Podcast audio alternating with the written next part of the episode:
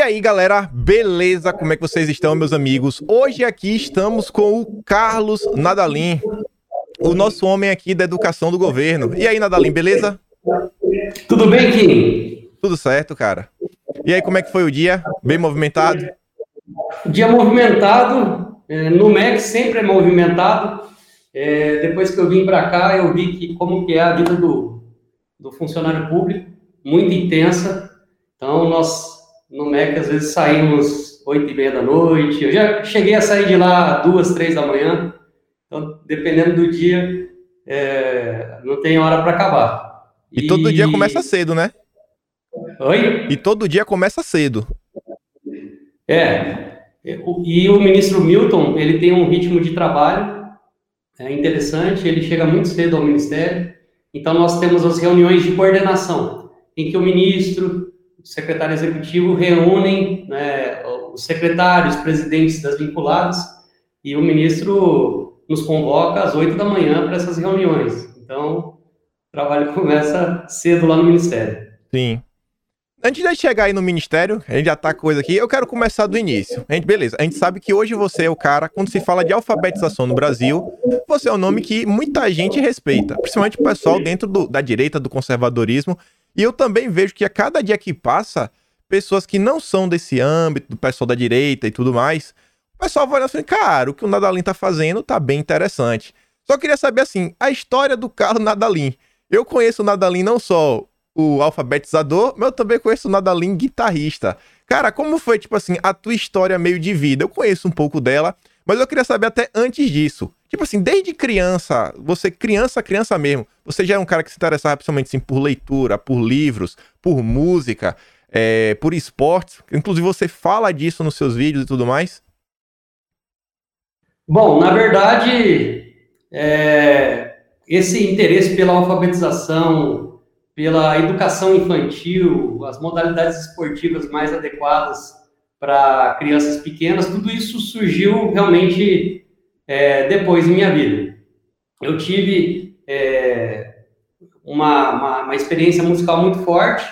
Eu, eu, eu era músico, né?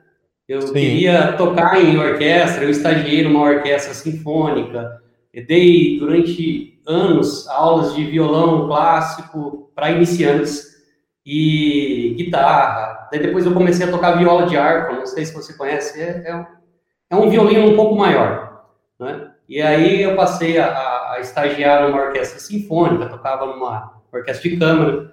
Então eu tinha uma vida musical muito intensa. Então era do rock a música erudita e estudava isso é, diariamente. Isso Mas, aí começou desde criança já? Quando foi que você entrou na música pela primeira vez? Rapaz, eu me lembro de minha mãe é, despertando né, em mim o interesse pela música. Ela então começou me apresentando algumas bandas, me levou um dia a uma loja na qual eu comprei lá meu primeiro vinil e depois eu, eu ela comprou um teclado para mim. Eu comecei tocando teclado. E eu não vou contar aqui uma parte dessa história, porque quando eu comecei a tocar é, rock, eu tocava teclado e não guitarra. Eu tocava um estilo bastante assim pesado. Então, não, é, mas peraí, calma, calma. Conta aí, conta aí que história é essa. Que estilo você gostava de tocar? Gostava o quê? Um, um metalzinho? Vou falar, eu tocava Doom Metal, bicho. Doom Metal? Meu Deus, velho. Doom Metal. Doom Metal. É... Não, não, não, não. Como é que tu consegue? Eu escuto isso daí, tipo assim, na hora que eu falo assim, cara, no meu ouvido às vezes só parece barulho. Sabe? Pois é. Não é um metal melódico, tinha... uma coisa assim, sabe? Sendo até um hard rock. Eu falo, pô, cara, não um metal, power metal, um speed metal. Eu falo, do metal é, é pesado. É, então, eu, eu cheguei a tocar doom metal, mas depois eu comecei a tocar guitarra, né? E meu...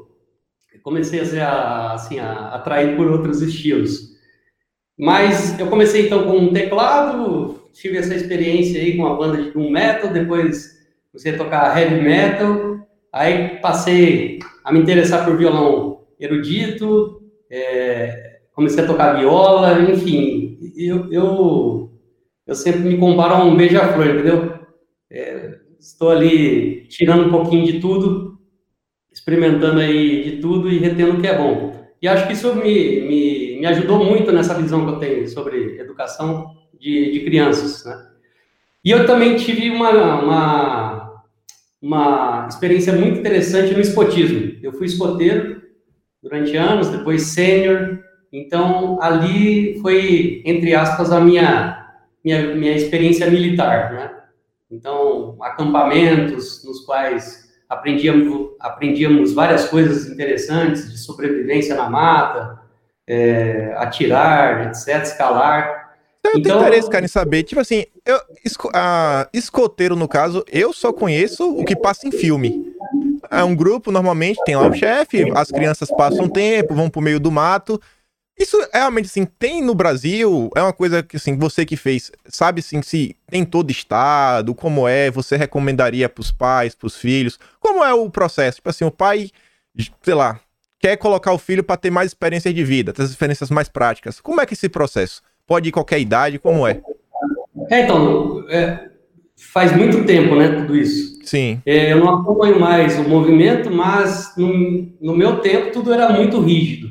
Então, você tem os lobinhos, que são as crianças, é, acho que até 6, 7 anos, não me recordo mais, tá, Sim. com precisão. Depois, os escoteiros, e aí, na adolescência, os sêniors, né? Depois, se não me engano, tem os pioneiros, enfim. Mas, basicamente, eu fui escoteiro e sênior. Então, meu, o que acontecia na época? Nós tínhamos um encontros semanais, né? E você aprendia uma série de valores, de respeito à pátria, à natureza, mas na época você não tinha ainda a, a influência, vamos dizer assim, de esquerda dentro do escotismo. Então eu me lembro, por exemplo, do meu uniforme.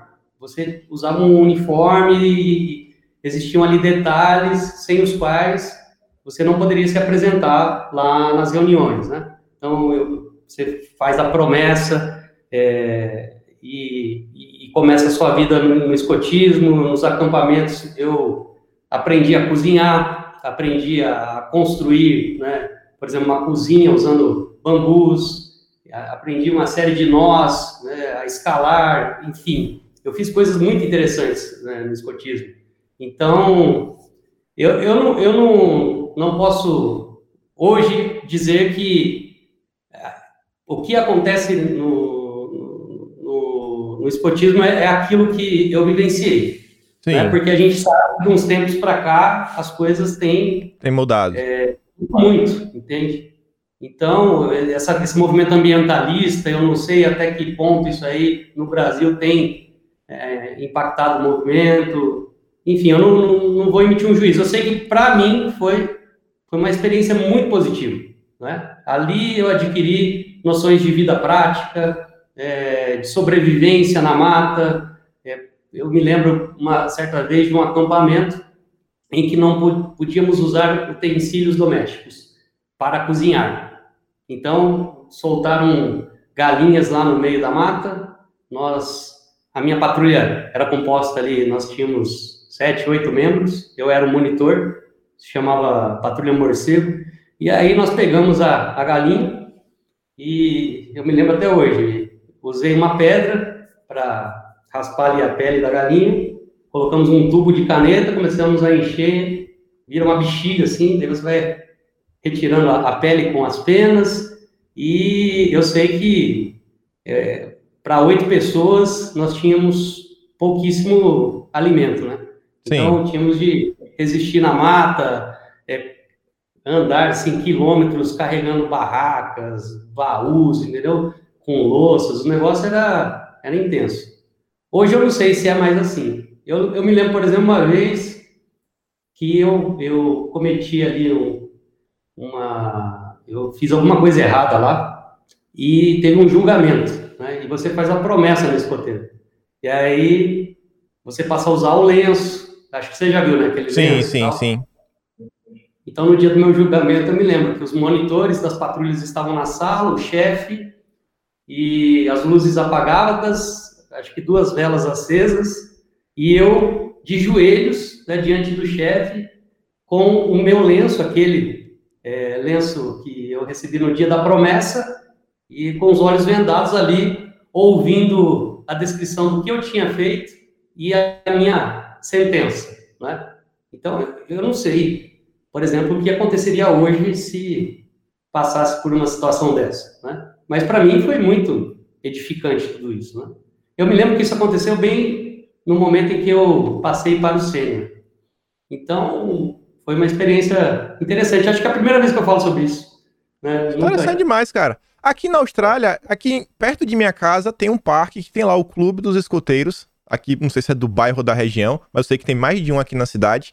Agora, a coisa que eu acho interessante aqui na Austrália, quando eu olho assim, a população australiana como um todo, hoje vem mudando, isso é de forma clara, mas eu percebo que o pessoal que ainda nasceu possivelmente da década de 90, que é da minha geração, início de 90, final dos anos 80, eles ainda conseguem guardar o que no Brasil eu só consigo ver, por exemplo, na geração de meus pais, que é o conhecimento prático. Aquele conhecimento que eh, hoje não é mais comum, mas deveria ser. Por exemplo, meu pai, ele se tem um problema assim pequeno no telhado, meu pai sabe lá, sabe resolver. Se tem um problema na torneira, meu pai sabe lá, sabe resolver trocar um pneu de um carro, tipo assim, é coisa comum, até minha mãe troca, tipo assim, seria, cara, um pneu de um carro. Então, eu vejo que a população australiana como um todo, aí eu não sei se é porque, por exemplo, a questão de serviços aqui sempre foi um negócio caro, sempre foi valorizado. Aqui é por questão de até disparidade econômica, então todo mundo tem que se virar, tem que aprender a fazer as coisas. Mas aqui eu vejo, pô, o pessoal sabe um pouco de. Todo mundo sabe um pouco de, de cada coisa. Sabe um pouco de jardinagem, sabe um pouco de pintura, sabe um pouco de Alvenaria eles sabem menos porque aqui tem muita carpintaria. Eles sabem de carpintaria. Aqui tem muito aquela política do faça você mesmo. Que eu acho que é isso que você acaba aprendendo né, na questão do de ser escoteiro.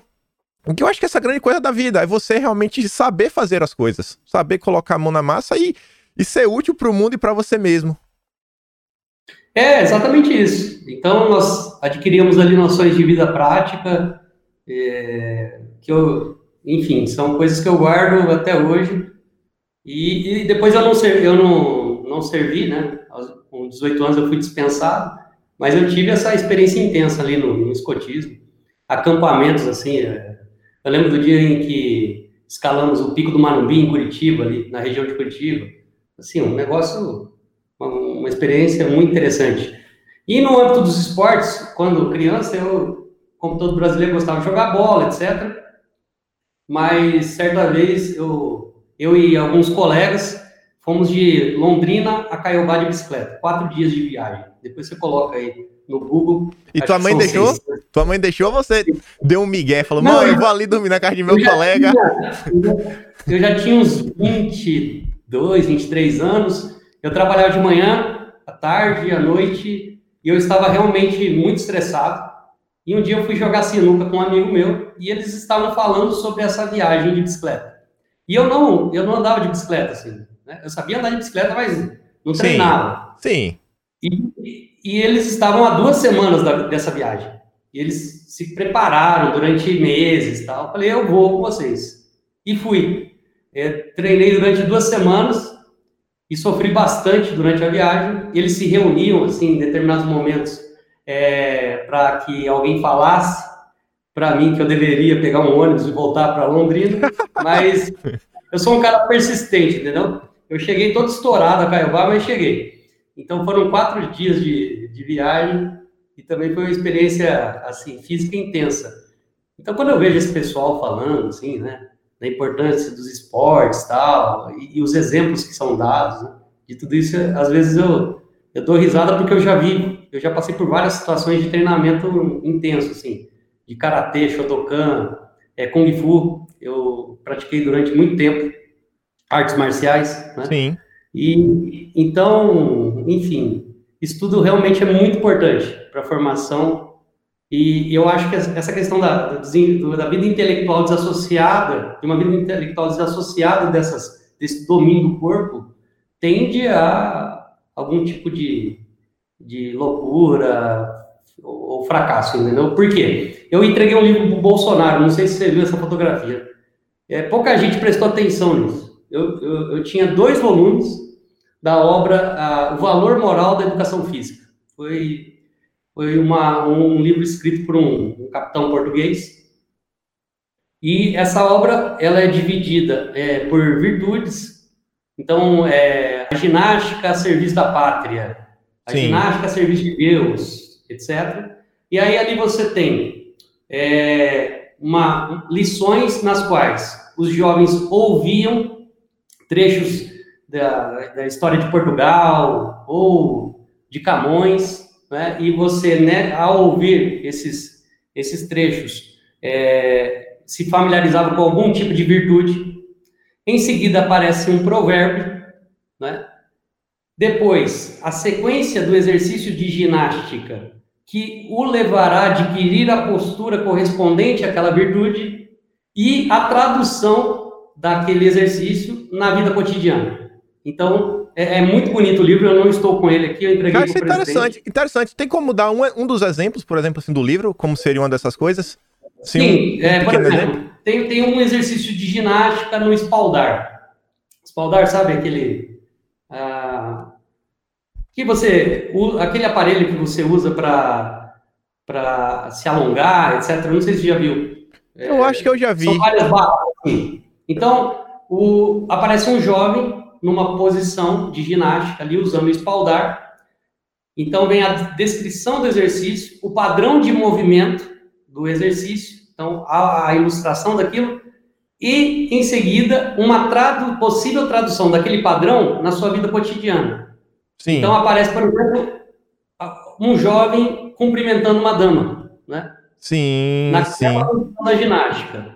Que é, por exemplo, a outra cena em que há uma freira atendendo um doente no hospital. E a posição da, da freira reflete um padrão de movimento adquirido por meio da ginástica. Então, há situações de guerra e coisas do tipo.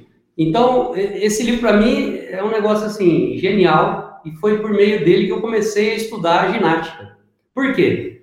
Na minha vida escolar, qual é a visão, eu, é, a imagem que eu guardei do professor de educação física? Era aquele sujeito que dividia a turma em dois times né, e jogava a bola ali e atuava como uma espécie de árbitro. Né? Então, você passa ah, por meio de modalidades coletivas, eu não sou contra as modalidades coletivas, mas por meio delas, a ter um conhecimento muito superficial do seu corpo. É como se fosse uma, uma pelada, entende? Sim. Então, você precisa adquirir o que nós chamamos de padrões de movimento, tá certo? Porque é a partir da combinação desses padrões que você entende as modalidades, modalidades específicas, tá? Então, na ginástica, você encontra seis padrões básicos de movimento deslocamentos, você pode se deslocar de um ponto a outro de diferentes maneiras. Eu não sei se você me acompanha pelo Instagram, mas com frequência eu coloco ali um, alguns vídeos do meu filho Sim. praticando ginástica. Ele pratica. Ele, ele, tinha um ano quando ele começou. Então, você pode se deslocar de várias maneiras de um ponto ao outro. Então, você tem na ginástica deslocamentos, saltos, aterrissagens, balanços, posições estáticas e as rotações, tá? Se você combinar esses padrões, pra, padrões, você chega a sequências infinitas de movimento. Então, a ginástica é, é a modalidade, é a literacia dos esportes, tá certo? É a propedêutica dos esportes. E os gregos entendiam, assim como os medievais, a ginástica da seguinte maneira: é a, a ginástica que hoje né, nós temos aí essa visão mais da ginástica rítmica, artística, ok? Sim o atletismo, a natação e o pugilato. Por que essas quatro modalidades são fundamentais? Peraí, não, peraí. Ó, uma, peraí, quais seriam as quatro? A ginástica é uma, a outra é o pugilato, atletismo, atletismo e natação. Natação. Por que as quatro? Você, é, como diz Platão, é, tem um trecho da, da República em que ele fala que nós devemos domar os cavalos que há né, em nós. Né? Então, nós somos animais racionais e precisamos domar a nossa animalidade. Então, de que maneira você doma essa animalidade? Tomando consciência corporal. Então, a partir do momento que você se adapta, você precisa ser, melhor dizendo, você precisa ser exposto a atividades por meio das quais você se adapte a, ao ar, ao solo, à água e adquira noções de combate. Então, ginástica, adaptação ao ar, atletismo ao solo, a natação à água e o pugilato, as artes marciais que vão dar a noção de combate. Então, por meio Seria dessas basicamente quatro os quatro elementos. Você vai se tornar o Avatar, a lenda de Aang. Quem assistiu lá o desenho, basicamente isso. Você tá dominando os elementos. Interessantíssimo isso aí. Não, eu escrevi até um prefácio para um livro falando sobre isso. E, e eu, olha que coisa bonita. Por meio dessas modalidades, você adquire os, o que eles chamam de análogos corporais necessários para o exercício de seus ofícios, para a sua vida intelectual, vida espiritual e assim por diante. Então, isso também é o que nós chamamos de arte poética, porque é o mundo dos possíveis, tá entendendo? Sim. São as possibilidades de movimento. Sim. É, é interessante como que as pessoas conseguem é, desconectar é, o mundo dos esportes, por exemplo, com o da linguagem. Nós sabemos que uma criança, ela, ela começa a, a, ela tenta equilibrar a cabeça, depois o tronco, se senta, começa a engatinhar e a fala vem muito depois. Por quê? A criança primeiro domina o corpo e depois essa, essa o que nós chamamos de aparelho fonador, né, que é uma motricidade mais complexa. Tanto é que há estudos que mostram que crianças com é, dificuldade de fala, com um atraso de linguagem, etc., em, geralmente tem algum déficit motor, tá entendendo? Então você precisa trabalhar a motricidade ampla. Então, assim, quando, quando eu vejo propostas educacionais que desconsideram essa base motora, eu fico assustado, tá entendendo? Então, outro exemplo disso é, é, é quando as pessoas falam do ensino de virtudes por meio da escuta de histórias. Sim. Tá? Então vamos lá. Veja só, eu sou um secretário de alfabetização e defendo né, a prática da leitura em voz alta, isso Sim, deve ser feito diariamente por uma série de fatores. Mas nós não podemos nos esquecer que a imaginar, né, imaginação significa formar imagens, compor cenas. E para você compor as cenas, você precisa ter um repertório de padrões de movimento. Concorda? Você está ouvindo uma fábula, Sim. ou sei lá, um, um, um outro- um texto em prosa, uma poesia. Você Exato. precisa ter um vocabulário é, de, de padrões motores. Exato. Que você vai a lebre saiu correndo. A lebre pulou por cima de uma árvore. Você tem que saber o que é um pulo, por onde vai. Você tem que toda essa construção. Então você pode adquirir esses padrões por observação, mas também por imitação, tá certo? Então veja, quando você treina ginástica, você aprende vários movimentos que são imitações de padrões é, que você encontra na natureza, né? de animais, por exemplo. Então na ginástica tem lá deslocamentos com que as crianças fazem, né, em que os professores dizem, né, agora cachorrão, é o burrinho, entende? Sim. Então, essa imitação da natureza, uma imitação sem reflexão, porque você está num período de acúmulo de padrões, então você não pode levantar ainda é, porquês, você tem sim, de simplesmente imitar sem refletir, tá certo? Porque só de, muito tempo depois que você vai entender o porquê dessas coisas. Então, é, você precisa acumular esses padrões de movimento. Senão você não vai compor cena alguma. É, vou dar um exemplo. Tem um filme chamado Waking Life. Do, o diretor é o Richard Linklater, é, Richard Linklater, aquele da escola de rock. Não sei se você já assistiu. Sim. Eu, eu não comentei isso aqui também, mas eu adoro cinema. né? É, inclusive, um detalhe aqui. É, quando saiu aquele filme, O Coringa, Sim. eu assisti em dezembro do ano passado. Aí todo mundo fazendo análise na internet, é um filme revolucionário, não sei o que, não sei o que lá. Daí Eu fui assistir ao filme. E na, na primeira vez eu já notei várias coisas, assim. Falei, caramba, isso aqui, é, é, eu vou precisar assistir um, esse filme umas sete, oito vezes. E foi o que eu fiz. Foi o que eu fiz.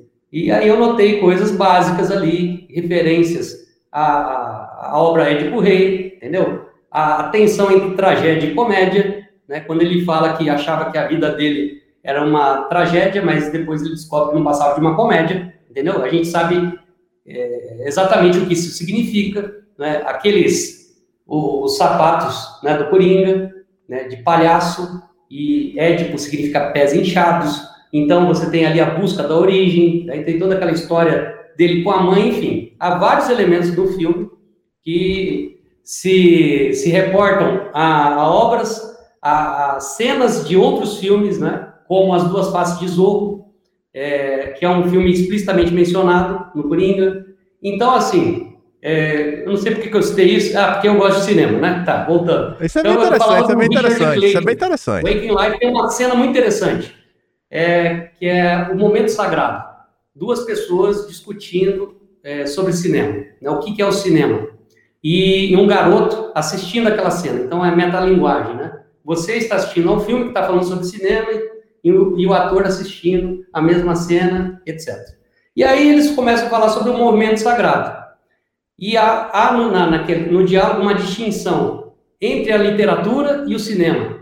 Então, o que, que eles falam? Que o cinema, diferente da literatura, ele pode nos aprisionar. Por quê? Todo mundo está olhando para aquele cara, naquele bar, né, contando aquela piada. Então, é, isso pode reduzir né, a, o mundo do, de possibilidades né, do, do apreciador. Enquanto que, ao ler uma obra literária, cada um vai compor aquele bar, aquele cara contando aquela piada, entendeu? Sim, sim. Então ele, daí eles explicam, mas para que o cinema consiga romper essa limitação que não existe no âmbito da literatura, né, você precisa converter as cenas em símbolos, tá entendendo? Aí eu sei que a cena termina com um momento sagrado em que um fica olhando para o outro em silêncio, né? e depois eles começam a analisar as impressões que eles tiveram, ok? Então, é, nós precisamos entender isso.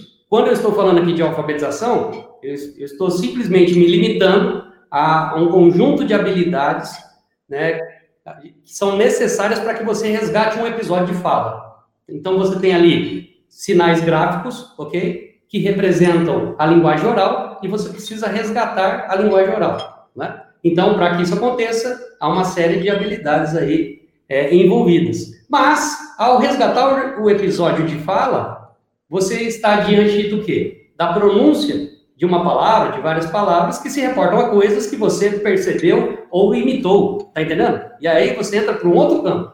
Então, quando a gente fala de analfabetismo funcional, né, como secretário de alfabetização, usando os conhecimentos relativos à alfabetização, a definição é uma. Agora, levando em consideração esse conjunto aqui de fatores, a definição é outra. Se a gente for levar esse conjunto na Dalim, meu Deus, não se salva ninguém. Oi? Se for levar em conjunto tudo, não se salva ninguém. Eu já me coloco aí no time dos analfabetos. pois é, a coisa é muito complexa, não? Sim. Então, então assim, veja, nós precisamos resgatar essas coisas. Ó, essa base motora é fundamental na educação, tá entendendo? Então, por isso que eu entreguei aquele livro para o presidente. Porque, é assim, se nós queremos que as crianças né, adquiram uma boa postura, tenham um bom comportamento, não ajam de forma impulsiva, nós precisamos que essas crianças sejam submetidas ao treinamento físico, tá certo? E precisamos de um currículo estruturado. Não adianta apenas também é, apontarmos para as modalidades. Né? A, a, a modalidade é essa, mas qual é o currículo mais eficaz? Entendeu? Sim. Essa é a discussão que tem que ser travada. E acho que é então, é isso que, é isso que eu vejo. Acho que é isso que eu vejo direto você falando, que é a questão da eficiência. Tipo assim, no, educação, no, por exemplo, tem muito, hoje em dia eu vejo muita discussão de tentar tratar a educação como se fosse dinheiro. Ah, não, temos que investir mais dinheiro, mais dinheiro, mais dinheiro. Isso daí eu sempre dou exemplo para muita gente. Eu falo, pô, galera, numa boa. Os melhores professores que eu tive na vida, eu lembro por nome, e nenhum deles utilizava data show, utilizava slides, não leva nada. Era meu professor saudoso Ronald, de matemática. O melhor professor que eu tive na vida. O cara pegava o giz, ia pro quadro, escrevia no quadro, chegava no final, só, quem que não entendeu? É impossível, era impossível. Ele explicava de uma forma, a metodologia que ele tinha era algo sensacional. Tipo assim, fora do comum. Não tinha nada a ver com tecnologia, tinha professor que inventava, passava vídeo. Cara, a metodologia do, do Ronald funcionava. Eu tive um professor de literatura, eu nunca fui assim um grande fã de literatura quando era mais jovem, só que pela primeira vez, assim, ali naquele momento, eu consegui entender o que era se, por exemplo, declamar uma poesia. Eu nunca tinha visto ninguém declamar uma poesia. Ele era o cara que, inclusive, até o professor Olavo fala daquela questão de você memorizar alguns pedaços de poesia. Ele chegava lá, falava várias coisas, você falava, rapaz, velho, o cara sabe tudo. Ele sabia a entonação que dá, sabia como incorporar os personagens. ele tinha um conhecimento literário, ele tinha um conhecimento de, é, de vocabulário da língua portuguesa. Eu lembro que uma vez ele era conhecido por apostas. Ele era um professor muito bem de vida, era bem remunerado, porque na cidade todo mundo sabia que era o melhor. Quem já teve aula com ele sabia, cara, o cara é sensacional. E aí ele sempre chegava assim na aula, para inclusive incentivar os alunos a, não sei, estudar. Por exemplo, ele valorizava muito mais as coisas aleatórias do que o próprio assunto curricular. Por exemplo, a gente estava dando uma aula, aí aparecia um quadro. Ele chega assim: se você conseguisse falar de quem era o quadro sem ele perguntar de quando foi, em que época tá e qualquer coisa do gênero, ele podia lhe dar desde um ponto a 50 reais ou até um óculos. Tem uma vez lá que ele falou alguma coisa e falou: ó, do meu óculos, era um óculos da Lacoste, um colega meu acertou, ganhou um óculos da Lacoste. Tem uma vez que ele colocou um poema parnasiano do Bilac, que disse, era uma coisa extremamente. Era impossível para um cara de 16 anos. Então começava a ser lá de um trono de ébano e marfim, que isso, aquilo, outro. Eu falei, cara, ele falou: Isso aqui eu dou a chave do meu carro. Óbvio que ninguém ia conseguir, por isso que ele ofereceu isso. Só que eu lembro disso daí, eram coisas que eu marcando. Você falou da questão aí da, da postura de tudo, eu tô lembrando aqui agora. Até aulas de etiqueta ele deu pra gente. Falando que a gente parecia um, um, uns porcos andando lá, que chegava do recreio todo suado. 16, 17 anos, cara, pelo amor de Deus, aprenda a se portar, aprenda a sentar direito, aprenda como é que come. Se um dia vocês forem num restaurante, vocês sabem pelo menos a tendência dos garfos, pô, sai de fora para dentro. Umas coisas assim que eram as coisas assim que a priori parecia um monte de besteira. E o tempo foi passando, eu falei, cara, não é que aquele cara tinha razão, velho. Ele, rapaz, realmente assim, foi um conhecimento bem interessante. E só falando mais duas coisas no âmbito de postura e esporte, que foi experiência de vida, que você foi falando aí, e aí eu fui relembrando da minha própria vida. É, eu, você falando da questão de você memorizar alguns movimentos, eu nunca surfei na vida, nunca fiz nada, mas eu já tinha andado de skate. E eu já tinha também andado de long e descido as ladeiras, ladeiras íngremes. E aí eu tinha um amigo meu que ele surfava, ele gostava muito de surfar. Aí teve um dia que eu sentei e falei, cara, me explica o que é surfar, velho. Me explica por que tu gosta tanto disso. Eu lembro que ele começou a me dar explicações. Aí não tem a questão do cinema, de você apresentar, né? É, é só na sua imaginação. Só que ele começava a trazer tudo pro skate. Aí ele falou: se lembra daquela emoção que você tem quando você entra na ladeira, começa a pegar a velocidade, que você tenta dar uma rasgada. Eu falei assim, ele falou, cara, é isso, cara. E aí você vai juntando com alguma experiência que você já teve no mar. Pô, já fui no mar, já nadei, já peguei um jacaré, já peguei aquelas pranchinhas de bodyboard, já entrei. Falei, cara, e aí você começa a construir, porque eu tinha esse resquício. Eu, eu armazenei isso de algum momento. Tive essa experiência. E a outra coisa, que aí eu não sei qual seria a relação, até se você tiver uma resposta, mas eu percebo que eu pratiquei, eu joguei basquete por um tempo. E eu percebi que os colegas que jogaram comigo, não na escola, mas tinha lá o time de Feira de Santana, a maioria desse pessoal, eu posso falar assim que deu pra bom na vida, sabe? Aquele cara que, mesmo que veio de escola pública, terminou o ano, entrou na faculdade, não acho que ninguém enricou nem nada, mas, pô, constituiu família, tá ali, conseguiu um emprego, se tornou um cidadão pra sociedade. E eu vi, pô, cara, esse pessoal todo tava aqui jogando coisa. Enquanto eu tive colegas de escola particular que, sei lá, o tempo passou e nada aconteceu. Você consegue me entender? Por quê? Isso aí, então, eu, eu, eu já conversei também com várias pessoas e papo vai, papo vem, aí você descobre que tem uma base ali motora por trás da formação do indivíduo, entendeu? Ele praticou alguma modalidade esportiva intensamente. Isso eh, realmente acontece com frequência. Então, é, isso precisa ser resgatado, precisa ser debatido, discutido. Eu conversei uma vez com o técnico da seleção brasileira de ginástica e ele me, me, me relatou assim nos bastidores quando que na educação física a ginástica foi substituída pelas modalidades coletivas. Mais uma vez, não tem nada contra modalidades coletivas, só que você precisa da propedêutica dos esportes, que é a ginástica nesse sentido amplo, entende? Então, é... educação física, antigamente era ginástica. Eu tenho os manuais aqui do Estado de São Paulo, né? na educação infantil, o que, que se praticava? Ginástica artística, depois do ensino fundamental é, entrava a rítmica e a prática coral, o canto, entende? Então a criança. Lembra até que ano isso existia? Até que ano isso daí? Até que ano? Quando foi assim, mais ou menos? aqui, nós conversamos aqui no bastidor, nos bastidores, né? Eu estou me mudando, então meus livros não estão aqui. Mas eu tenho os manuais é, da década de 80, de, de educação física para crianças da pré-escola, Então, ali você tem a prática, é, o canto, não é? as brincadeiras tradicionais relacionadas às, às cantigas infantis e a ginástica artística. Depois, no ensino fundamental, você tem uma mescla de ginástica artística com ginástica rítmica, entende? Então, Sim. veja, vários currículos de, de vários países, a educação física é sinônimo de ginástica, ponto final, entendeu? Aqui no Brasil, é, vários várias lendas urbanas circulam sobre ginástica. Né? Ah, a criança, o menino que praticar ginástica, ele vai ficar tampinha, né? É, e outros, é, outras, outras coisas que eu nem quero mencionar aqui, que não fazem o mais mínimo sentido.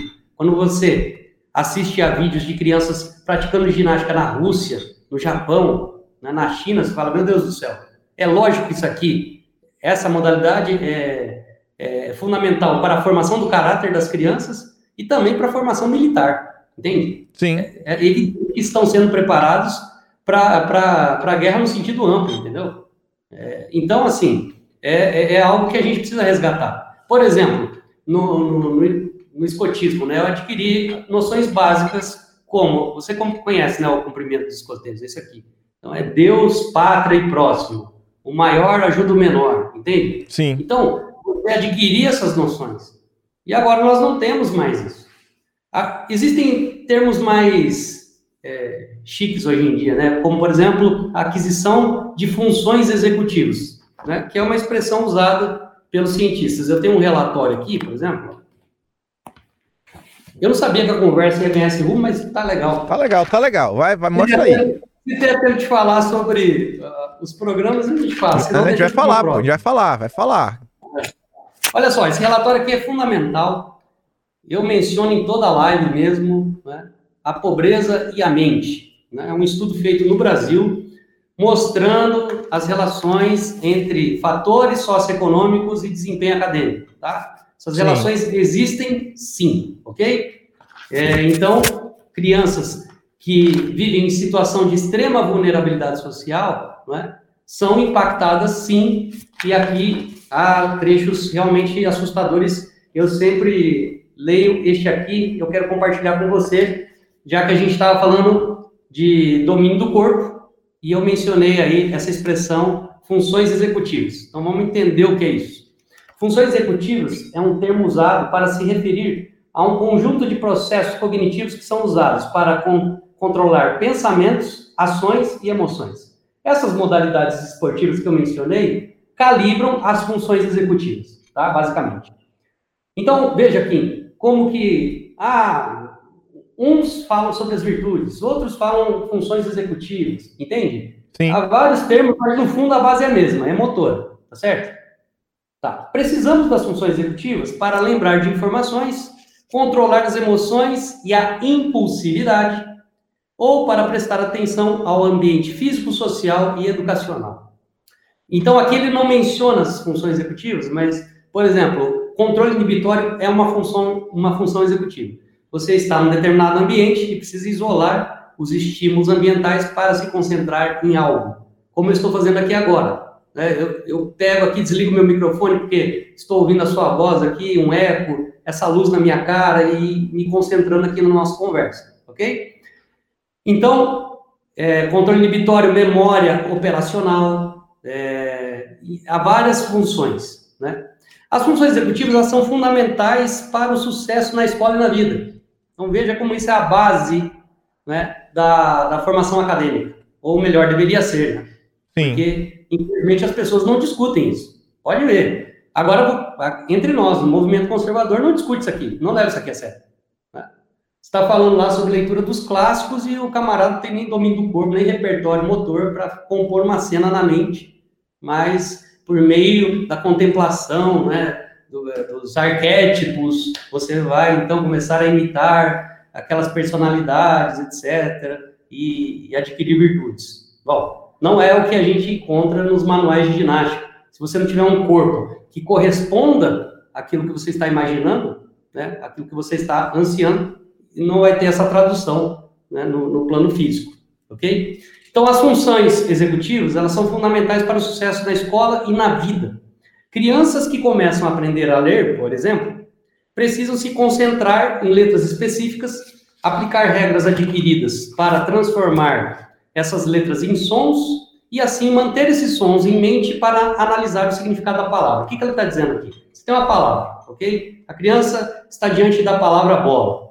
Muito bem, ela precisa agora segmentar aqueles grafemas e convertê-los em fonemas, de forma sequencial, tá certo? Então, B, ela lê por B e converte em B, né, lá na mente dela. O, O, L, L, A, A. Depois ela funde. Né? B, O, Bo, L, A, Lá, bola, bola. É isso que ela está dizendo. Ao chegar à pronúncia da palavra bola, você vai acessar o significado da palavra. Entende? Então, a primeira, primeira etapa é de é, resgate da pronúncia, acesso da pronúncia, para que você depois passe para o significado. É por isso que, quando você não automatiza esses mecanismos de identificação de palavras, você não vai conseguir compreender aquilo que você lê, ok? Então, o analfabetismo funcional, de certa forma, ele, ele é, decorre da não aquisição, da não automatização de certas habilidades de leitura, ok? Então, ele, aqui foi dado um exemplo né, do uso das funções executivas. Por quê? Você precisa manter aquela sequência de sons na sua memória, sintetizá-los, para depois pronunciar a palavra e aí acessar seu léxico semântico. Olha que loucura que é isso. A leitura é, portanto, uma atividade mental complexa e, para ser adquirida com sucesso, requer um bom sistema de comando interno, sendo este o papel das funções executivas. Estas também são essenciais para o gerenciamento de emoções e comportamentos voltando àquela primeira parte da nossa conversa, Sim. em que falava do treinamento físico para aquisição de virtudes. Um bom controle das funções executivas evita que as crianças ajam com impulsividade e as ajuda a lidar melhor com situações de estresse. Então, veja, hoje em dia nós temos esse fenômeno né, de crianças que, que são impulsivas e os pais querem corrigir isso por meio de comandos verbais. Você nunca vai conseguir é, melhorar o comportamento de uma criança né, emitindo sentenças do que ela deve ou não fazer. Por quê? Eu vou te dar um exemplo. Quando eu falava lá na, na pré-escola para as crianças ficarem em silêncio. Silêncio é uma palavra extremamente abstrata para uma criança pequena. O que, que você quer dizer? Eu não posso mexer a minha cabeça? Eu devo apenas falar, parar de falar? Eu, eu posso parar de falar, mas me movimentar? Então, o que, que eu fazia em sala de aula? As crianças iam para a quadra e apre aprendiam padrões de movimento. Vamos dar exemplos aqui mais práticos. Sim. Elas aprendiam um movimento que é, nós falamos de pernas grupadas, ok? Né? Uma coisa que eu não consigo reproduzir aqui, né? Sei lá. Pernas grupadas. Então, elas tinham uma postura é, peitoral ali num outro exercício, tá? Então, o que, que eu fazia em sala de aula? Pernas grupadas, todos tinham esse padrão e acionavam. Né? Peito, é, como no exercício X, relaxa os ombros, mão sobre a carteira. Ponto, todo mundo está em silêncio. Entendeu?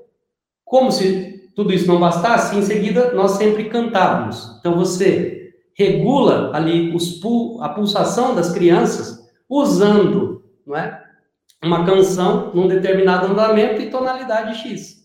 E aí você vai um, é, controlando, regendo a sala. Você entende agora o significado da, palavra, da expressão professor regente? É uma espécie de maestro. Ele tem uma batuta... Cara, engraçado demais. Porque tu que tu tá falando isso daí, eu não acho que eu tive uma educação ruim, somente assim, olhando pra média do pessoal. E tu tá falando isso, eu tô lembrando de minha escola. Eu estudei na escola chamada João Paulo I. Era escola católica. Quero mandar um grande beijo. Eu gosto de todas as professoras de lá, diretoras. Pro Edith, pro Jude, pro Cássia, que são aí as donas, é uma família. E eu lembro que a gente aprendeu a ler no Beabá, Ba, Bebé, Bé, aprendeu assim mesmo, do método coisa. E tinha Pro Irã, que era uma professora até de origem indígena, que era professora de canto. Até hoje eu nunca sei cantar. É uma das coisas que eu sou triste. Eu queria saber cantar, sabe? Pô, eu toco, toco uma besteirinha, mas na hora de cantar, cara, eu sou uma negação. Só que eu lembro disso daí, pô. A gente fazia, tinha hora que tava todo mundo assim muito can agitado. Não, vamos cantar aqui uma musiquinha. A professora não pedia silêncio, ela fazia às vezes uma brincadeirazinha, botava música, tipo a, a, a, a baratinha vovô caiu na música de quem falou. Quem falou, vai comer a barata, ninguém quer comer a barata. Então lembro que tinha isso, tinha uma coisa assim mais lúdica e que acabava funcionando. Sempre acabava Exato. funcionando.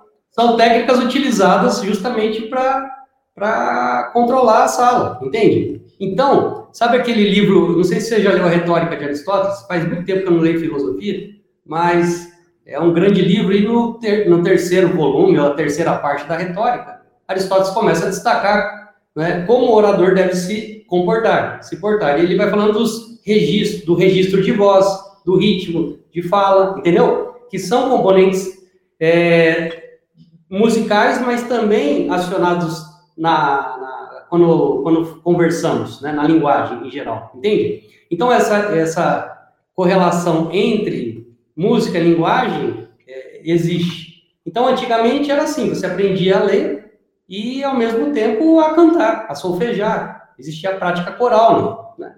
Veja, na França, o que, que eles fizeram recentemente? Eles criaram o programa lá, um coral em cada escola.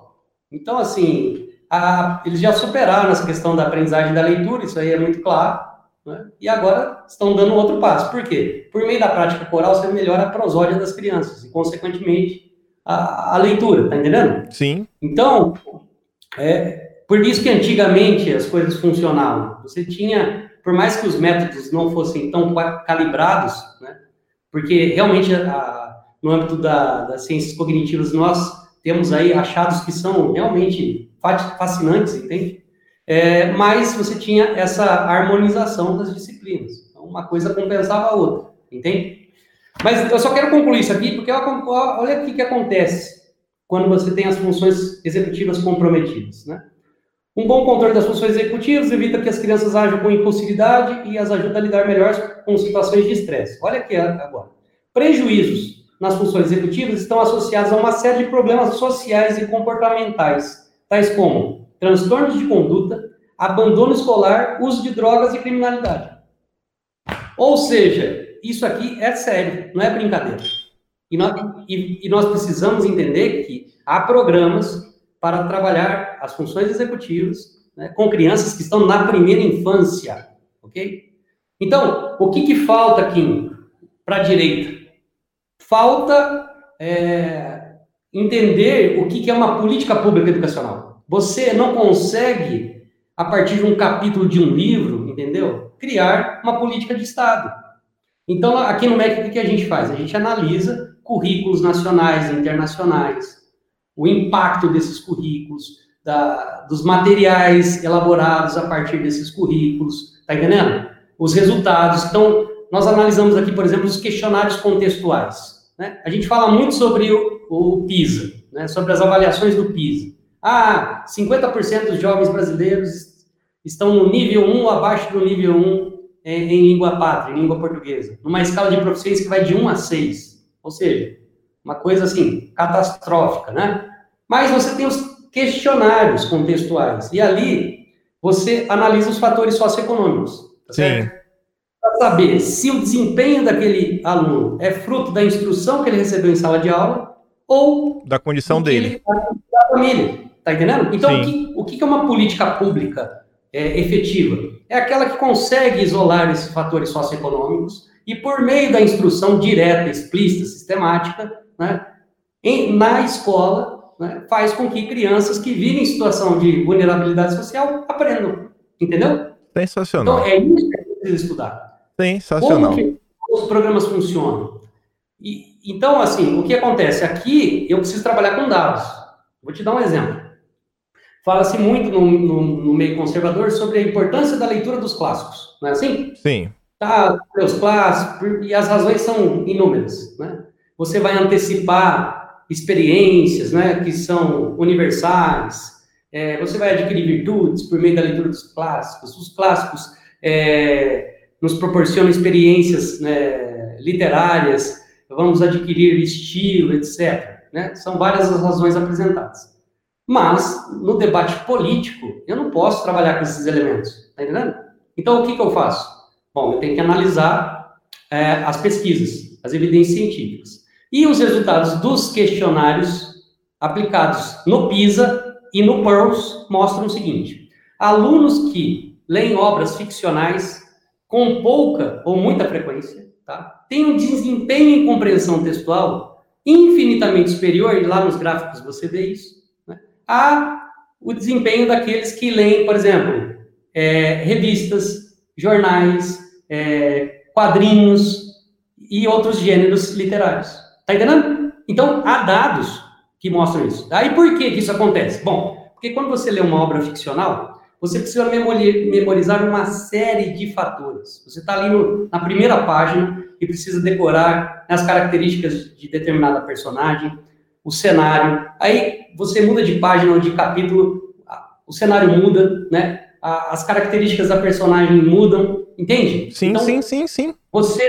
precisa de muita memória para acompanhar aquele enredo. Então, veja, eu, quando você analisa tecnicamente, aí você mostra esses dados todos, em seguida você cria um programa de incentivo à leitura dos clássicos. Tá? Então, eu vou dar um exemplo aqui para você. Você sabia que em Portugal isso é a coisa mais comum do mundo na rede pública? O que nós estamos defendendo aqui, nos grupos conservadores, é uma política de Estado em Portugal. Em Portugal, há o Programa Nacional de Leitura. Eu fui a Portugal, tá?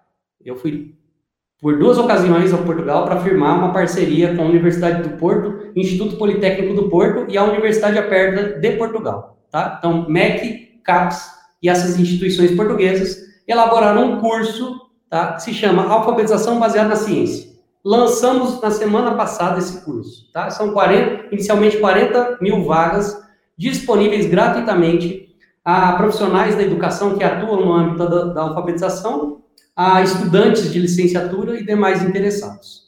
Muito bem. Quem quiser se inscrever nisso daí é no, no próprio site do MEC, mas no caso é só para professores e estudantes.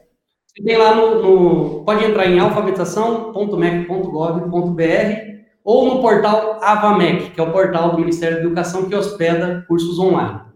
Veja, em Portugal existe o Plano Nacional de Leitura, tá? Sim. Ali você tem as obras recomendadas para cada ano e obrigatórias. Essas obras elas decorrem do programa de língua portuguesa de Portugal. Tá? É um programa extremamente estruturado com tudo que as crianças precisam aprender em cada ano e com as metas, né? ou seja, o que se espera no fim de cada ano. E aí você tem as avaliações para monitorar isso. Tá? É só um, um parênteses aqui, não sei se você sabe que há, há alas da direita que são contra essas coisas. Monitoramento por meio de avaliação, currículo estruturado. Então, assim, eu não sei é, qual que é o seu público-alvo com suas propostas, porque no mundo inteiro, quando você analisa, assim, um país no qual a, a educação né, melhorou, você pode ter certeza que você vai encontrar um currículo estruturado, sistemas de monitoramento muito bem calibra, muito calibrados, materiais didáticos né, com, com orientações para os alunos, é, materiais estruturados, melhor dizendo. Enfim, é esse o pacote que você sempre. É, porque, enfim, não é boa, se não tiver uma prova, pelo menos, cara, ninguém vai estudar. Sabe? É, Ninguém não, vai é estudar. É, assim, fora isso aí tudo, é, fora tudo isso daí, ainda tem que ter a questão realmente da questão da avaliação. Porque eu, eu vejo que tem um pessoal, além disso daí, ainda tem, não, não sei o que, prova, não é tão importante. Vamos fazer um trabalhão aqui, uma coisa lá. Oh, cara, eu acho que é importante. Não, mas aí que tá, Kim. Esse pessoal não faz a distinção entre um instrumento de avaliação para ferir uma política pública, tá entendendo? E avaliações formativas, que são coisas distintas. Uma coisa é a avaliação é, dada no, no seio da escola, entendeu? Elaborada por professores. Tá, tá entendendo? Sim. Outra coisa é, é, quando o Estado, por meio de, de suas instituições, elabora instrumentos de avaliação para monitorar o impacto das políticas públicas em todo o país. São coisas distintas que, os, que o pessoal confunde, tá entendendo? Então, veja, eu já, eu, eu já assistia a, a lives em que as pessoas fazem análises aí que são absurdas sobre o Saeb, por exemplo. Né? E a minha secretaria hoje participa né, de, de várias tratativas com a equipe do INEP para aperfeiçoarmos o Saeb segundo ano, que é o instrumento usado para ferir o desempenho das crianças em leitura e matemática básica. Né? Antigamente era a ANA, Avaliação Nacional da Alfabetização. Então, veja, esse, esses instrumentos, eles não estão aí para induzir currículos, tá entendendo? Eles estão para monitorar políticas públicas. O impacto, entende? Do, do, do que é feito em municípios, estados e assim por diante. E o pessoal confunde uma coisa com outra, é uma, é uma coisa louca, entendeu? Daí, daqui a pouco tudo é globalismo. Então a gente precisa estudar melhor as políticas educacionais, entende? É, sistemas de monitoramento são importantes. Por exemplo, eu não tenho aqui o instrumento de, de, de avaliação de leitura de Portugal do segundo ano, está lá no meu gabinete. É um negócio primoroso, tá? É, mas vou, vamos voltar a Portugal. Lá Sim. você tem o Plano Nacional de Leitura. Então, no primeiro ano, você tem as obras que são recomendadas e as que são obrigatórias. Então, lá no primeiro ano em Portugal, as crianças leem Pedro Coelho. Lá eles chamam de Pedrito Coelho, tá? Depois do segundo ano, ou isto ou aquilo, Cecília Meirelles. Tá? No terceiro, a, a, é, os contos de Perrault. No quinto ou no sexto, acho que adaptações da, da, da Odisseia. Tá entendendo? Sim. É, ele tem literatura clássica, tá? Mas é um quê? Um, uma política de Estado, é um programa, tá? Para a rede pública de ensino. Então, veja, nosso debate tem que desembocar numa política pública para que criemos programas que alcancem as crianças, Entende? Sobretudo as que vivem em situação de vulnerabilidade social. E eu não estou fazendo discurso aqui de esquerda, não. É um, é, são dados. E, uh, nós temos dados que mostram como essas crianças necessitam de instrução explícita, sistemática. A escola faz diferença na vida dessas crianças, sim. Então, não adianta apenas defendermos bandeiras, assim, educacionais, que vão atender um grupo muito reduzido da população. Né? Nós sabemos que grande parte dos alunos está na rede pública de ensino. Entendeu, Kim? Então, vamos supor que você tenha lá seus filhos que estudam em excelentes escolas, tá? E aí você consegue, de certa maneira, ali é, compor um currículo ideal para os seus filhos, aí, só que eles vão crescer, né? E aí, aos 18, 19 anos, eles vão se encontrar com quem? Né? Com a grande massa que esteve lá na rede pública. Então, nós precisamos é, nos preocupar com, essa, é, com, essas crianças, entende? Claro que com os nossos filhos também, entende? Sim. Mas se você está debatendo educação, você não pode separar essas duas coisas. Eu atuei na rede privada de ensino, mas eu sou filho de uma diretora que atuou na rede pública de ensino. Né? Então eu cresci vendo minha mãe ali com as dificuldades que ela enfrentava na, na rede municipal lá em Londrina, tá entendendo? Então é um drama, é um drama. E, então, eu acho que o debate tem de levar em consideração todas essas frentes. Tá? E nada ali, falando em levar todas, todas essas frentes, porque você foi um cara, exatamente, trabalhou na rede privada, a sua mãe vem da rede pública, e hoje você tá no coração, você tá no MEC. Hoje, agora, com essa experiência, que agora não é assim, o dia do cara que tá vendo de fora, que nada. Hoje que você vê como a coisa acontece, como é que você realmente enxerga toda essa questão? Sabe assim? E principalmente como você enxerga hoje as possibilidades que você tem dentro do Mac. Eu sei que com certeza você deve ter, por exemplo, menos horas por dia para estar tá lendo. Na rede privada, você vai ter mais tempo para chegar em casa, dar uma lida, tá sempre tentando se aperfeiçoar. E agora no Mac, cara, além de tudo, é aquela responsabilidade. Porque você sabe, agora é o futuro de milhões de milhões de pessoas que tá na sua mão. De forma direta. Como que você consegue agora olhar toda essa questão, principalmente assim em termos de Brasil? Então, no MEC, é, realmente aqui eu, estou há quase dois anos no MEC. E minha visão sobre educação mudou bastante. Mudou muito. Hoje eu vejo, vejo a importância, por exemplo, de funcionários de carreira do Ministério da Educação, que nos ajudaram muito no desenho dos programas. Eu vejo a importância né, de uma equipe técnica para elaborar as políticas públicas. Então, eu tenho lá na Secretaria de Alfabetização pessoas que são fundamentais. Eu sei que o secretário está sempre ali em destaque é, tudo, programas, ações, mas já assistiu a festa de Babette? Não. É um filme interessante, né? Todo mundo lá jantando e, e, os, e, e as pessoas vão alterando ali o humor, ficando alegres, à medida que a cozinheira manda os pratos. Então, o que acontece? É, é, é a cozinheira que está mudando ali o humor de todo mundo, mas ela fica lá nos bastidores, entendeu? Como então, é o nome desse filme? Falar... A Festa de Babette? B-A... A Festa de Babette. B-E-T-H? Creio, creio que sim, creio que sim. Mas o, o, o fato é que eu tenho ali vários várias pessoas que são fundamentais. Então, eu tenho um diretor chamado Fábio Gomes, tá? É um rapaz brilhante, brilhante, técnico, que entende a máquina pública. Né? Por quê? O que é o MEC? O que é o meu dia a dia? Eu tenho de fazer parcerias, assinar acordos de cooperação técnica, fazer TEDs, entende? Sim. Essa é a minha vida. Eu sou secretário de Estado. Tá entendendo?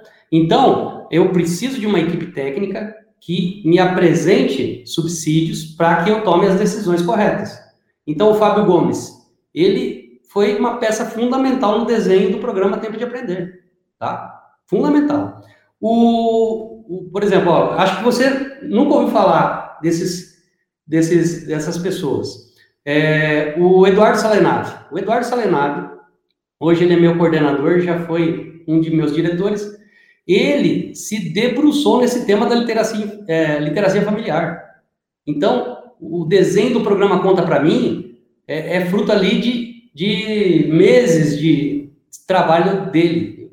Eu lembro, assim, do ano passado, Eduardo ficando no MEC sexta, sábado, domingo, tá entendendo? Então, assim, Kim, sério, o dia que alguém falar para você que funcionário público não trabalha, eu não... Olha, saiba que aqui nós estamos trabalhando pra caramba, pra caramba, tá? Então, assim, Eduardo Salenari, outro que é um, assim, uma pessoa que eu nunca conheci nada parecido. É o William, William Cunha, é um de meus di diretores. Esse, esse, sujeito é fenomenal, ele é um físico, entendeu? Então, tem um físico, um professor de história, um engenheiro e outras, outros funcionários de carreira que já trabalhavam no MEC.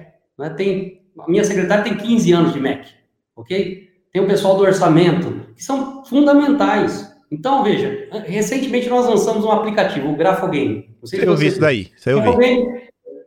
É um aplicativo que foi desenvolvido na Finlândia, adaptado para mais de 25 línguas, é, disponibilizado em mais de 30 países e ganhou agora a primeira versão em português, português do Brasil. Se eu contar para você a história do Grafogame, você vai cair da cadeira. Conta aí, conta aí, conta aí. Conta aí. Atos, assim, conta assim, aí, conta aí. Tem, é um parecer técnico, aí você manda para outra área que faz uma análise, aí depois de duas semanas vem a resposta, você reformula, né, os pontos de função. Então, assim, para nós disponibilizarmos um aplicativo que custou 100, 105 mil reais, né, ou seja, algo muito barato, Sim. nós tivemos de suar muita camisa.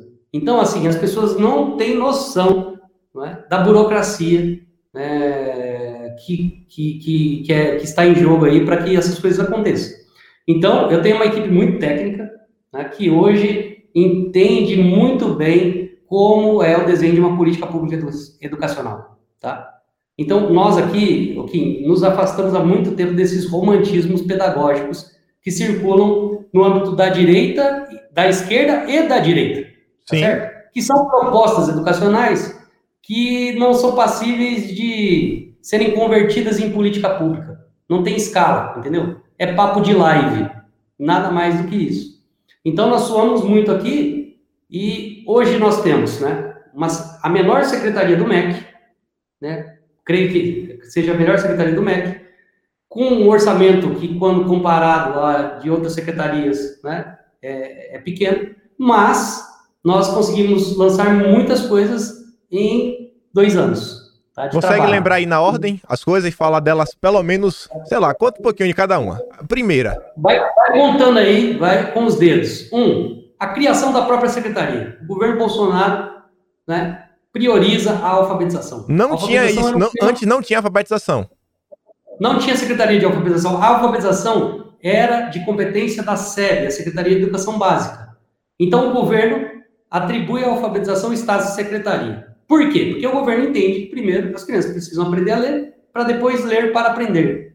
Certo? Sim. Então, olha só aqui, outro, outro erro, outro erro da, da direita. Você tem a todo instante, assim, denúncias. Ah, material didático inadequado. Olha aqui, conteúdo inapropriado para crianças, etc. Esse debate deve ser travado, eu concordo. Nós precisamos melhorar a qualidade do material didático. Porém, a questão é: as crianças estão entendendo esses conteúdos que aparecem nesses livros, a maioria, melhor dizendo, está entendendo, de acordo com os resultados das avaliações? Não. A resposta é não. Entende? Então, o que, que o governo Bolsonaro faz? Nós vamos melhorar a qualidade do material didático, mas, né, sobretudo, precisamos ensinar as crianças a ler e começa a priorizar, então, a alfabetização. Então, criação da Secretaria de Alfabetização. Depois, nos 100 primeiros dias, o governo, o Ministério da Educação prioriza a alfabetização. Então, nós lançamos a Política Nacional de Alfabetização nos 100 primeiros dias, tá certo? Então, segundo ato. É um decreto que foi assinado pelo Jair Bolsonaro, instituindo a PNA. Terceiro, nós aderimos ao PEARLS. O PEARLS é um estudo internacional de literacia de leitura. É uma espécie de PISA da leitura para crianças do quarto ano do ensino fundamental. Porque não adianta nada discutirmos lá o fracasso dos jovens no PISA, sabendo que, é, na verdade, esses resultados refletem o que está acontecendo lá na, na, no ensino fundamental, na educação infantil. Então, aderimos ao PEARLS, a esse estudo internacional que é é, foi utilizado por vários países para, para melhorar a qualidade de suas políticas educacionais, sobretudo né, em leitura. Depois, lançamos a CONAR, a primeira Conferência Nacional de Alfabetização Baseada em Evidências. E o pessoal, na época, falava que a minha secretaria era a expressão da ala ideológica. Daí eu sempre brinco, né? Só se for da ideologia científica, porque é essa bandeira que eu sempre defendi. O que dizem as evidências científicas sobre o processamento de linguagem oral e escrita? Né? Então, vamos levar em consideração esses achados para desenharmos as políticas educacionais. Então, Sim. lançamos a CONAR.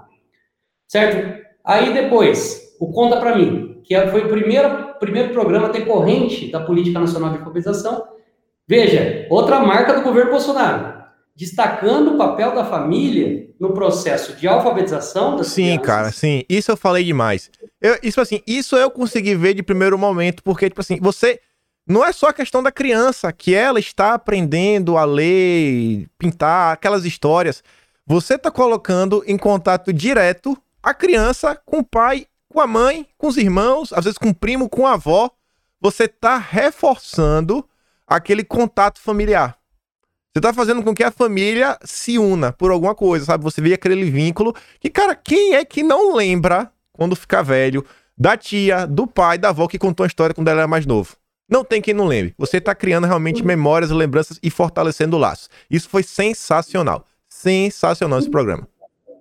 É, essa, é assim, é, realmente é algo emocionante. Quando nós lançamos a campanha, Kim, a primeira campanha do Conta Pra Mim, a campanha nacional de sensibilização das famílias sobre a importância das práticas de literacia familiar, eu participei de três sessões com três grupos é, diferentes de servidores do Ministério da Educação, tá?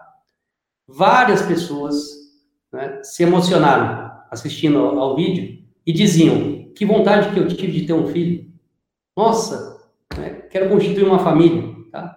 Então, assim, não vou aqui é, ficar analisando as vertentes políticas dessas pessoas, o fato é que o programa tem contagiado todo mundo. Sim. Né? Ah, uma turma que critica, mas enfim. E pra, é só para quem não conhece ainda o programa, explica um pouquinho do Contra para mim.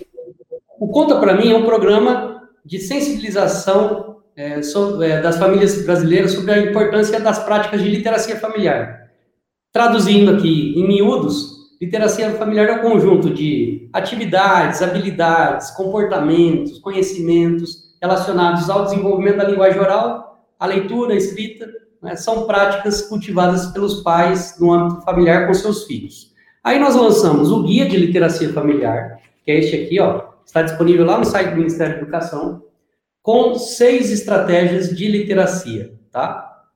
Então, é desde a interação verbal, a leitura dialogada, a narração de histórias, né, motivação, contatos com a escrita. Então, está tudo neste guia. Mas aí nós fizemos também uma série, produzimos uma série de 40 vídeos que traduzem os conteúdos do guia né, para os pais, com demonstrações, com uma linguagem mais prática. Né?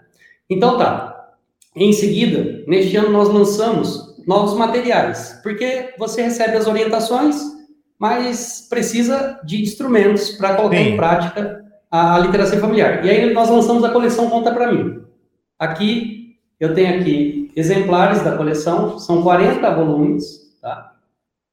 Para que os pais, então, leiam é, em voz alta para os seus filhos, colocando, sobretudo, em prática as estratégias de leitura dialogada que estão aqui no Guia de Literacia. Sim. Esses, estes livros estão disponíveis no site do Ministério da Educação, gratuitamente, e eu acho que isso tem incomodado né, certos grupos, porque é, fizeram aí campanhas contra Conta para Mim, falaram que nós distorcemos né, os contos de fadas, é, porque existem versões originais de contos de fadas. Eu realmente fiquei chocado quando eu vi isso, porque, por exemplo, você tem Chapeuzinho Vermelho, né? a versão de Pierrot, a dos Irmãos Green e tantas outras, né? Então, é engraçado é, o pessoal defendendo né, uma versão original de contos de fadas. Você já viu, por exemplo, Cinderela? Tem, a, tem a, a, versões em que as moças elas decepam os dedos do pé Sim. Né, para tentar é, calçar o sapatinho. Daí tem a Cinderela tem um apelido que eu não posso nem mencionar aqui, porque ela, a, ao limpar lá a cozinha, etc., ela, ela sentava né, no forno e ficava com cinzas ali na, né, na, no vestido, e aí ela tinha um apelido que eu não vou mencionar aqui, então imagine você eu colocando esses trechos, né? eu colocando não, eu, eu só lembro nada. que o, o, apelido que eu lembro é da gata borralheira, esse daí acho que é de boa falar, não tem nada demais. Falar. É, mas se tiver outros eu não lembro, se tiver fogoi, deixa, deixa pra lá. Então, assim, é, na verdade, né, o que aconteceu? Fizemos três chamadas públicas, uma editora se é, venceu na chamada, e aí ela recebeu a, a, o, o, projeto do MEC, né? O que nós tínhamos estabelecido ali nas chamadas e elaborou os, os títulos, entendeu? Então, os títulos, eles seguem critérios é, de classificação de obras literárias para crianças que estão na primeira infância. Sim. Então, eles se concentraram nos contos de fadas, mas a coleção é composta por contos de fadas, é, você tem as obras de ficção, contos de fadas, contos tradicionais brasileiros, fábulas, você tem trava-línguas, parlendas, cantigas infantis, são vários, poesias, né? Por exemplo, tem um livro com a poesia de Olavo Bilac, que foi lida, inclusive, pelo, é... meu Deus, fugiu, Alexandre Garcia, não sei se você assistiu ao vídeo. Ele fez uma leitura belíssima, né, do, do O Pássaro Cativo, de Olavo Bilac. Então, enfim, é uma coleção muito rica que ajuda os pais a ampliar o vocabulário das crianças, a melhorar a dicção, a fala das crianças, é, leva as crianças a se familiarizarem com o material impresso e, por fim, faz com que as crianças adquiram os facilitadores da alfabetização formal, ok? Então, nós lançamos também uma série de vídeos em que o Toquinho, ele narra fábulas de Monteiro Lobato, escritas por Monteiro Lobato, e também interpreta cantigas infantis. E eu fiz uma live com o Toquinho, Kim, e ele disse o seguinte: olha, eu gostei muito desse programa, fiquei muito feliz de participar do programa, e eu fiz os arranjos para essas cantigas infantis com o mesmo cuidado, carinho né, e critério com que fiz a, a, os arranjos para a, as canções lá do, do Vinícius, né, da, da Arca de Noé, que é um clássico. É um clássico. Então, veja a qualidade desses materiais. Então, tudo isso hoje está disponível gratuitamente no site alfabetização.mec.gov.br barra conta para mim. Então, os e professores têm acessado... E lembrando Perdão. que tudo isso daí ainda é em termos científicos de evidências. Eu sei disso porque o Conta para mim eu fui atrás, olhei muita coisa. Eu vi que, por exemplo, é, você não entrou nos méritos, mas você diz aquele o material de apoio que os pais recebem, eu fui lá dar uma olhada. Eu entendi, por exemplo, uma das coisas que é o que você chama, você chama de leitura dialogada, como isso ajuda. Porque essa leitura dialogada nada mais é do que você lê uma parte, você conversa com seu filho, dá aquela certa debatida, e aí você explica como crianças que conversam com seus pais, e aí vão sendo assim, é, submersas em um vocabulário mais rico, quando envelhecem, realmente assim, tem, já tem uma gama de palavras que se uma, uma, criança, sei lá, que não tem a mesma condições, não tem. A diferença do número de palavras, assim, uma tinha mais de duas mil palavras, outra mil e poucas palavras. Era algo assim, absurdo a diferença. Absurdo. E aí eu vi assim, cara, pequenas coisas que tem lá no material de apoio que não levam nenhum esforço, não requer nenhum esforço espetacular do pai a mãe, nem conhecimento prévio que você vê. Aí, ó, isso daí. Olha só, Então, o número de palavras ouvidas por crianças de diferentes níveis socioeconômicos. Veja a diferença aqui aos quatro anos. Ó. 30 milhões de palavras. Crianças de famílias pobres né, ouviram 30 milhões de palavras a menos do que de famílias de classe média alta. Então, o programa está aí para melhorar a qualidade de interação verbal entre pais e filhos, para que as crianças adquiram, ampliem o vocabulário, adquiram habilidades que nós chamamos de precursoras da alfabetização formal, entende? Sim. Então, o programa Conta para mim tem outras ações interessantíssimas, mas passemos para o Tempo de Aprender. O Tempo de Aprender é um programa muito robusto, que tem, assim, quatro eixos e dez ações, tá? E durante este período de isolamento social, uma das ações que ganhou destaque é a formação continuada em práticas de alfabetização. É um curso online que nós disponibilizamos gratuitamente aos professores do último ano da pré-escola e dos dois primeiros anos do ensino fundamental, mas também a, a qualquer interessado. Então, lá no portal do MEC, nós somos o, o primeiro colocado. Em poucos meses, veja, o portal do MEC, o AvaMEC, que hospeda cursos online, ele hospeda cursos desta e de outras gestões. Há cursos ali que têm mais de um, dois anos. Em poucos meses, nós superamos todos os cursos do AvaMEC. Por quê? Porque é um curso baseado em evidências científicas, e de cunho prático. Você tem lá os vídeos com as demonstrações, como proceder em sala de aula, qual a habilidade que a criança precisa adquirir, as planilhas com as estratégias de ensino, entende? Todo o material ali disponível aos professores. Então, esse curso se destacou e a, lançamos recentemente o ABC, o Alfabetização Baseada na Ciência. Se você me permitir, eu quero aqui é, destacar ah, os capítulos do manual desse curso, tá? Destaca Esse curso aí. foi elaborado pela Universidade do Porto, Instituto Politécnico do Porto, Universidade Aberta de Portugal, né? e a parceria aqui com a CAPES e o Ministério da Educação. Eu vou encontrar aqui para você, assim, entender a importância dessa ação. Tananã. Puxa vida, eu pensei que estava aqui, mas infelizmente acho que não, não vou conseguir localizar. Mas, grosso modo, Kim, a Faculdade de Psicologia e de Ciências da Educação da, da Universidade do Porto elabora uma, elaborou o manual ABC, Alfabetização Baseada na Ciência, tá? Esse manual tem mais de 22 capítulos. É, participaram da elaboração do manual professores de Portugal, da Alemanha, dos Estados Unidos e também do Brasil. Eu sou o coordenador geral. O professor doutor Rui Alves é o responsável pela edição desse material, pela coordenação né, da, da, desses especialistas. Ele é da Universidade do Porto, e assim como a professora doutora Isabel Leite. E o Instituto Politécnico, né, sob a coordenação da professora Ana Sucena. Detalhe, a Ana Sucena fez a adaptação do Grafogame para o português de Portugal. Isso Sim. há anos, há anos. Ela, então, é, está, ela ficou responsável pela elaboração de um material que é a tradução prática do manual ABC. Então, você tem toda a fundamentação teórica, tá? É, e também a, o correspondente prático, o treinamento prático para os professores. Esse material, elaborado pelo Instituto Politécnico, ele foi calibrado, né, testado, há evidências do funcionamento desse material em várias escolas é, de Portugal, tá? Então, assim, é uma equipe brilhante e nós estamos disponibilizando esse curso gratuitamente aos nossos professores. Isso é valorizar os profissionais da alfabetização.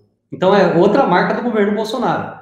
Né? Realmente algo inédito, inédito. Eu confesso, é, se eu não estivesse no governo, eu seria o primeiro a me inscrever nesse curso. Né? Tamanha qualidade, tamanha qualidade. Nós reunimos grandes especialistas ali, né? E, assim, é, Kim, publicando o curso na internet, é, às vezes aparecem comentários do tipo, né? Ah, é, um curso de Portugal, que cuidado com o socialismo, né? Olha, o comunismo, sabe? O, o pessoal tá, tá entrando, assim, em paranoia. Paranoia total tá? Então eu tenho material aqui, eu não posso mostrar, porque ainda não foi publicado, mas aí, olha aqui, Isso aqui é só uma parte do material, tá? São vários capítulos. Você tem, primeiro, os fundamentos da alfabetização, que todo professor alfabetizador precisa dominar. Então, vários capítulos sobre esses fundamentos. Depois, literacia emergente, ok? Como as crianças devem ser estimuladas né, antes da educação formal, por meio das práticas de literacia familiar e na pré-escola. Tá? Então, vários capítulos ali sobre essas habilidades precursoras da alfabetização. Um terceiro capítulo que trata dos componentes que são fundamentais para alfabetizar crianças, jovens e adultos, que são componentes destacados pela Política Nacional de Alfabetização. E um quarto capítulo que aborda as dificuldades né, de, é, envolvidas na aprendizagem da leitura e da escrita, né, dislexia, disgrafia e outros temas. E aí tem o material do Instituto Politécnico, que é como então fazer a intervenção em sala de aula, né? quais são os exercícios, os estímulos, tudo isso calibrado. Então, é um material de altíssimo nível. O governo federal investiu numa campanha publicitária, está aí é, passando todos os dias na TV, em horário nobre, né? Convocando então os interessados para esse curso que vai se iniciar no dia 12 de dezembro. Ah, dezembro, de janeiro. De janeiro de 2021, perdão. Então tá, vamos lá, conta para mim. É... Primeira infância, preparando a criança para a alfabetização formal. Tempo de aprender, aquele curso que eu mencionei, que é a alfabetização formal. O ABC é um curso né, com padrão internacional de formação de professores alfabetizadores. Olha só, as coisas que nós estamos fazendo nesse governo, tá? Como se isso não bastasse, Grafogame, o aplicativo para a criança, para o aluno, né? O grafogame não substitui a instrução dada em sala de aula pelo professor. Ele é um suporte, um apoio à alfabetização para crianças entre 4 e 9 anos, aquelas que estão se preparando para a alfabetização, as que estão no ciclo de alfabetização e aquelas que eventualmente não aprenderam a ler da forma adequada, né? mesmo estando ali no, em, no, no terceiro, quarto anos, ok? Então, veja a coordenação dessas ações. Eu tenho o aplicativo, e o curso. Né? Os dois se complementam. É o recurso para o aluno, para a criança e para o professor. Lançamos um curso que, que realmente eu esperava mais repercussão no meio conservador. Né? Outro problema que muitos sempre é, apontam é o da produção de texto, não é? Ah, as pessoas não sabem mais escrever. Pois bem, o MEC lançou um curso que se chama Práticas de Produção de Texto. As inscrições estão abertas, né? Um curso gratuito. O público-alvo são os professores do ensino fundamental 1, né? Veja, esse curso, ele é inspirado num material que foi elaborado pelo Eurico Bach, um alemão, que elaborou uma formação para professores do estado do Paraná em 1978. São 12 módulos, tá? É, por meio dos quais, basicamente, você adquire todas as estruturas frasais, é, que depois serão utilizadas para compor é, parágrafos e textos, tá? São é um material de cunho prático, são exercícios, tá? Eu conheço esse material há anos. Eu tive o privilégio de conhecer o Geraldo Matos, que trabalhou com o Eurico Bach. Então, eu, eu, eu pesquisei todo o trabalho deles. Eu tenho um livro do Geraldo Matos e do Eurico Bach, que se não me engano se chama O Fracasso do Ensino de Língua Portuguesa, né? Então ali eles apresentam todo o problema do, das estratégias utilizadas e o que deveria ser feito e, e o Eurico Bach fez esse curso. Né? Veja, esse curso que foi dado aos professores, que na época eram professores de primeira a quarta séries, tá? Sim. Depois, em 2003, foi adaptado é, e virou um material para o ensino de redação a universitários. Veja só como que as coisas é, mudaram. Uma coisa que você devia agora, saber quando você era criança, primeira série eu fiz com 7 anos, a quarta eu tava com 10. Em 78, Exato. hoje se tornou material para universitários. Cara, é inacreditável. Mas olha aqui, esse curso é realmente espetacular. Os dois primeiros módulos estão disponíveis. Eu acho que eu tenho aqui uma cópia do primeiro módulo para mostrar para você. e esse curso é gratuito, qualquer pessoa pode escrever online, é só chegar no site do MEC É, fazer? Veja, o, o portal, você tem ali o público-alvo. Sim. Né? São os professores da, que atuam no, no ciclo de alfabetização, no ensino fundamental e demais interessados. Né? Então, por exemplo, estudantes de licenciatura podem fazer o curso. É, e é, é como formação continuada em práticas de alfabetização. Esse curso começou a ser acessado por, por vários pais, e, enfim. Então, nós temos o público-alvo, mas ele também está aberto a qualquer interessado.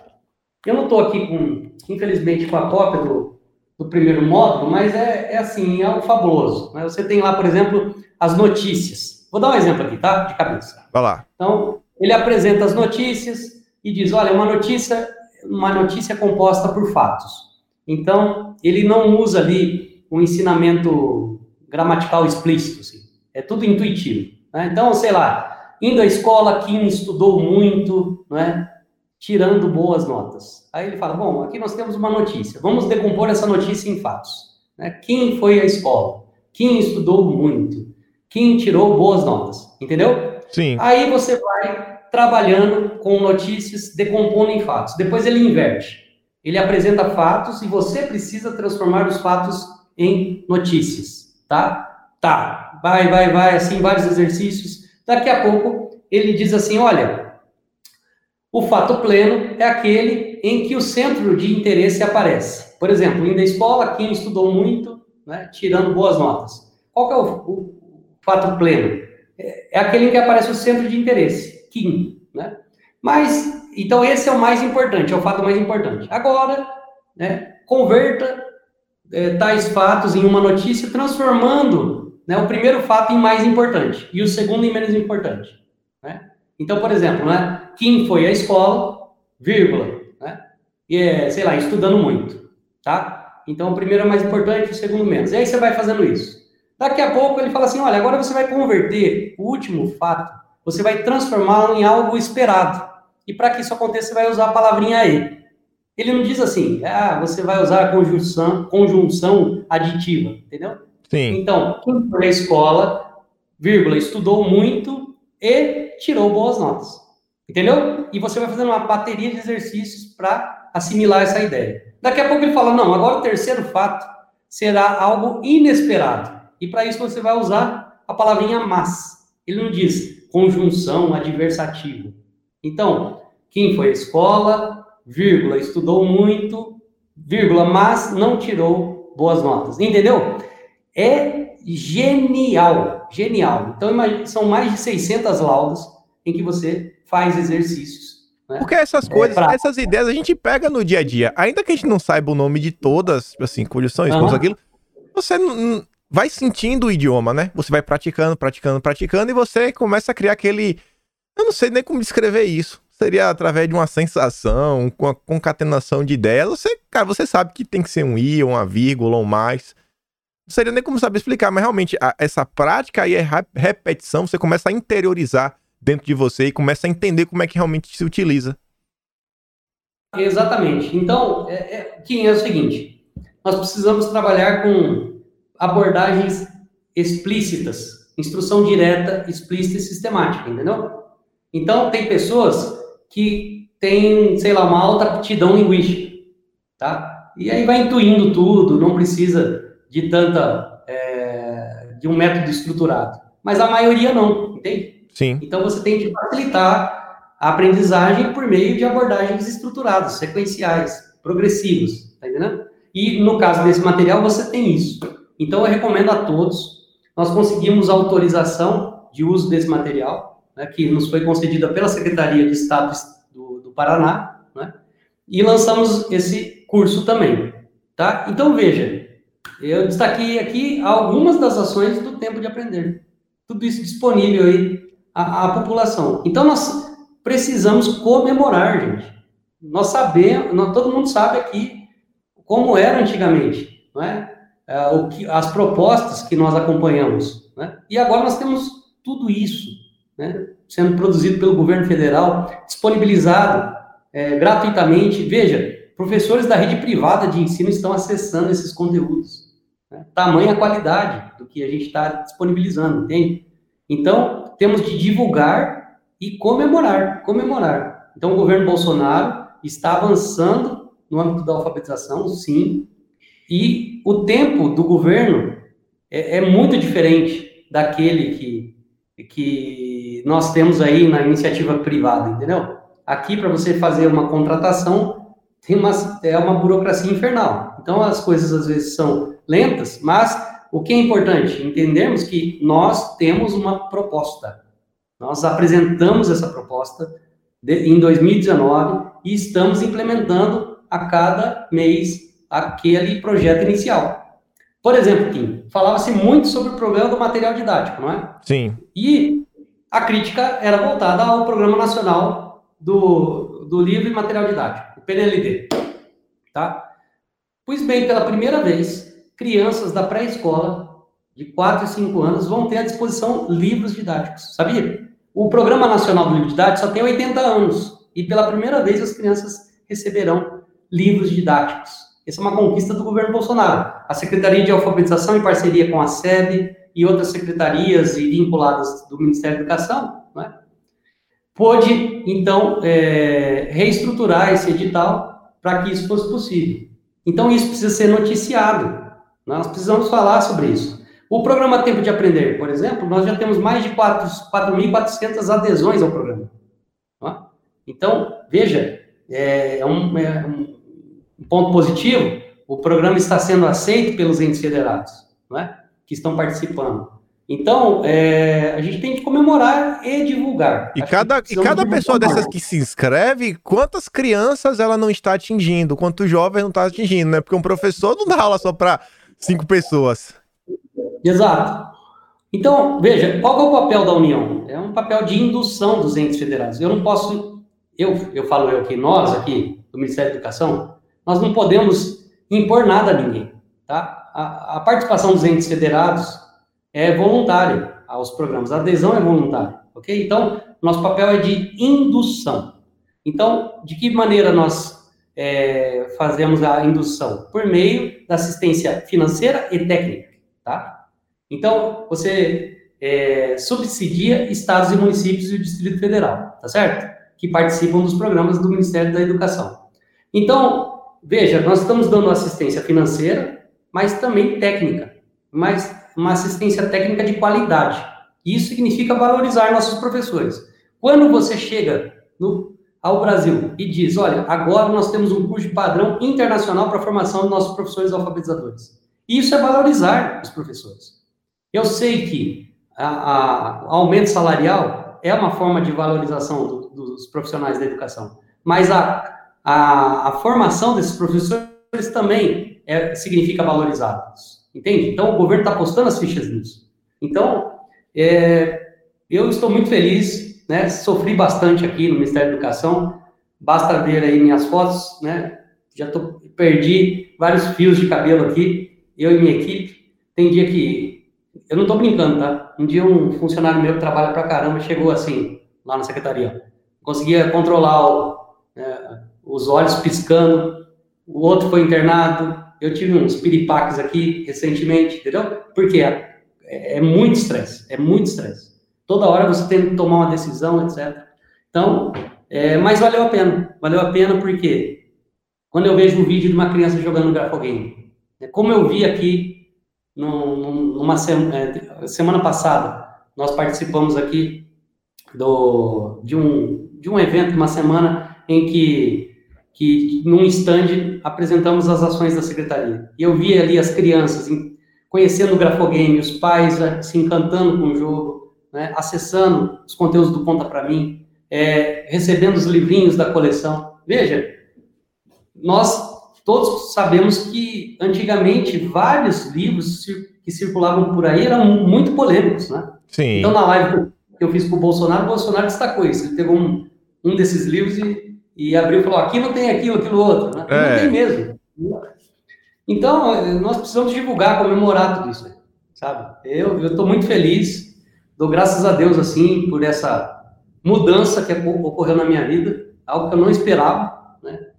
Eu vim para Brasília com toda a minha família, assim, nos mudamos para cá, aquela, aquele ataque ao Ministério da Educação que ocorreu no início de 2019, né, depois e se intensificou, mas valeu a pena, valeu a pena. Sobrevivemos, entendeu? Então... Não, eu então acho, eu acho que quem às vezes reclama demais é porque não tem a experiência assim do ramo privado. Eu acho que de uma empresa pequena, que você conhece o chefe. Quem já trabalhou na empresa que você não conhece o chefe, quando você fala a questão de burocracia, eu falo assim: não, beleza, eu não tive nenhum problema que eu levei mais do que uma semana para resolver. Mas era comum no meu dia, nada que eu quisesse fazer que realmente assim, era impactante, eu conseguisse resolver na mesma hora. Nada, nada, por exemplo, na empresa que eu trabalhei, eles trabalhavam com SAP, que é um, um, sistema de ERP que qualquer empresa grande, grande mesmo trabalha, sei lá, você pega uma Microsoft, Nestlé, qualquer empresa aí com mais de 2 mil funcionários, o pessoal vai usar algo assim. Cara, qualquer coisa que eu tinha que fazer, qualquer pagamento, pô, passou de 10 mil, eu preciso da aprovação do meu chefe. Dizer, não, até 10 mil é só meu chefe, mas passou de 10 mil, já preciso do meu chefe e do gerente industrial. Aí passou de tal valor, agora tem que ir pro gerente regional. A depender do valor, cara, eu vou ter que ligar pro dono da empresa e falar, velho, tem como você aprovar isso daqui lá no sistema? Aí você depende, você vai comprar uma coisa. Beleza, você conseguiu aprovar. Pra você comprar, tem que ser a menina lá do setor de supply, que é uma pessoa só, que tá super abarrotada, tá de manutenção, precisando de peças. Você fala, pô, meu, dá uma ajuda, bota, bota a minha, eu vou ver. E aí, para ela comprar, ela tem que pegar pelo menos três orçamentos diferentes. Tem coisa que você só tem uma empresa no Brasil que faz. Cara, te vira, é o problema dela, tem que achar. Aí na hora que vem, a empresa tem que ter a documentação, a preço na controladoria, a controladoria vai, checa. Ah, beleza, vê agora com segurança, para você poder marcar, tipo, uma introdução que o cara tem que tomar para poder entrar na empresa. É todo um processo gigante. E eu acho que falta muito disso pessoal, às vezes, entender que, principalmente no setor público, é ainda pior do que o setor privado. Porque no setor privado ainda tem todos esses problemas, ainda tem a questão, pô, cara, vocês têm que resolver, senão a porta da rua tá ali para passar é muito fácil. É fácil. Já no público, não, cara, o negócio macento. Tem gente que joga contra mesmo, a gente sabe disso, tem dificuldades. E principalmente quando eu olho as pessoas que estão na máquina, eu falo, cara, tipo assim, eu não tenho como esquecer, por exemplo, daquela reunião ministerial que vazou de Bolsonaro. Cara, aquilo ali é o cara quando ninguém tava vendo ele. O cara tava lá sem, sem holofote nenhum, na, no, na, reservado no privado dele e fala, pô, cara, a gente tem que resolver isso, cara. A população tá sofrendo ali, olha aquilo outro. Então eu consigo ver um interesse genuíno por parte do presidente, pô, o cara tá interessado nisso. A história do próprio Carlos Nadalim, pô, eu conheço, não é de hoje, conheci algumas coisas. Outras pessoas ali do governo também, pô, a gente sabe quem é. Então quando eu vejo a galera, cara, não é assim, gente. Olha, tem que olhar com a visão um pouquinho mais ampla, não só essa questão, essa tensão, ah, acabou, tudo acabou. Agora nada, parece que agora nada presta mais. O pessoal não comemora mais as conquistas. Não, é assim, é, tanta coisa positiva sendo feita pelo governo, né? conquistas né, que são lentas. Nós não vamos mudar tudo em quatro anos, entende? Mas estamos, assim, dando passos importantes aí, por exemplo, na alfabetização. Mas quando eu falo da alfabetização, Kim, é, nós não podemos nos esquecer que várias das ações da Secretaria de Alfabetização dependem de articulações com outras secretarias do Ministério da Educação, dependem de outros ministérios, de vinculadas. Por exemplo, esse curso aí que eu mencionei, o ABC. Sem o apoio da CAPES, não existiria. Né? E você sabe muito bem quantas pessoas que falaram por aí que a CAPES é isso, aquilo, aquilo outro. Bom, a CAPES só lançou esse curso, o ABC, e o Práticas de Produção de Texto. E olha, são pessoas muito eficientes que trabalharam comigo lá. Destaco aqui o presidente, né, o Benedito, né, abertura total às ações da CEALF, indica os nossos programas para as pessoas que o visitam, de prefeitos, etc. O Carlos Lenusa, conheci o Carlos aqui em Brasília, já é um funcionário aí ó, de longa data. Rapaz, sem o Carlos não teria o ABC Lorena, uma coordenadora da CAPES. Tem o Mauro Rabelo, que hoje é subsecretário da Secretaria de Educação Básica, que foi comigo a Portugal e ficou uma semana ali, ó, de manhã e à tarde, ajustando cada detalhe do acordo, que não é fácil, não é nada fácil fazer esse tipo de parceria, entendeu? Firmar esse tipo de parceria. Então, gente, calma lá, as coisas não são assim, entende? A minha secretaria, por exemplo, eu tenho vários funcionários ali do que trabalham no MEC há anos nos ajudaram muito, eles têm um histórico da máquina, entende? Então, é, a gente precisa entender melhor a estrutura do Ministério da Educação. Por exemplo, a importância de uma secretaria executiva. O pessoal nem, nem, tem ideia da importância da Secretaria Executiva, da TI, para que as coisas funcionem no, no, Ministério, entende? Então, nossas articulações com a SEB, com o INEP, com o FNDE, entende? Então, o pessoal precisa entender melhor os programas do Ministério da Educação. O que, é o PNLD? Né? Por que, que os livros saem assim? Mas quais são as etapas para que essas obras é, cheguem às escolas, entende? Então, tem ciclos do PNLD. Por exemplo, há livros que estão chegando às escolas agora que são de gestões passadas. Mas o governo é obrigado a fazer essa distribuição, entende? Sim. Porque o PNLD tem, o PNLD tem ciclos. Tem o ciclo da educação infantil, dos anos iniciais, finais do ensino médio. Entende? Então, uma questão legal. Então, assim, é, não é tão simples assim o, o jogo em Brasília, tá? Você precisa dialogar com várias representações. E aí a direita precisa ter seus, suas instituições. Porque, ah, né, é, o MEC conversou com não sei quem, com não sei o que lá, entendeu? Por exemplo, a direita tem muito, tem muito isso. Você participa de uma reunião com alguém, e aí pronto, para eles é um, é um contrato que foi assinado. Já foi firmado um acordo ali, transferência de recursos, eles acham que é assim que funciona, entende? Então, Olha, há, há uma Eu lembro, eu noticiei um episódio desse. Reunião... Eu noticiei um episódio desse porque vocês, recentemente, não é recentemente, não, uns dois meses, vocês se encontraram com o pessoal do Todos pela Educação. Aí não, você. É isso. Aí Fundação Exato, Fundação Lema. Aí eu sei que você veio a público pra falar: ó, oh, galera, a gente se encontrar, se encontrar pra ouvir. Você fez lá um tweet, eu trouxe pra vídeo. Eu falei: ó, oh, galera, presta atenção, não é tudo assim o fim do mundo. Olha o que o Nadalim tá falando. Olha só, isso aí foi, foi, foi algo realmente que me deixou chocado, entende? Porque eu participei da reunião. Hum? Então, eu sou fonte primária dessa história. Por que, que não perguntaram a mim o que aconteceu? Eu tive a oportunidade, por exemplo, de falar tudo isso que eu estou falando aqui para você agora, de falar para eles. Olha, nós estamos fazendo isso, aquilo, aquilo outro. Então o MEC agora está trilhando esse caminho na alfabetização. Puxa, ué, pelo menos tivemos a oportunidade de dialogar. Tá entendendo? Então, esse diálogo tem de acontecer, tá? Então, é, hoje, por exemplo, nós temos uma articulação com, com sede Undime, ok? A Undime é, é uma entidade que reúne representantes dos municípios né? e o sede dos estados, né? secretários municipais e estaduais. Veja, eu, ao desenhar no programa, lá na ponta, os secretários participam da implementação. Então, é evidente que eu preciso dialogar com eles. Tá entendendo, Kim?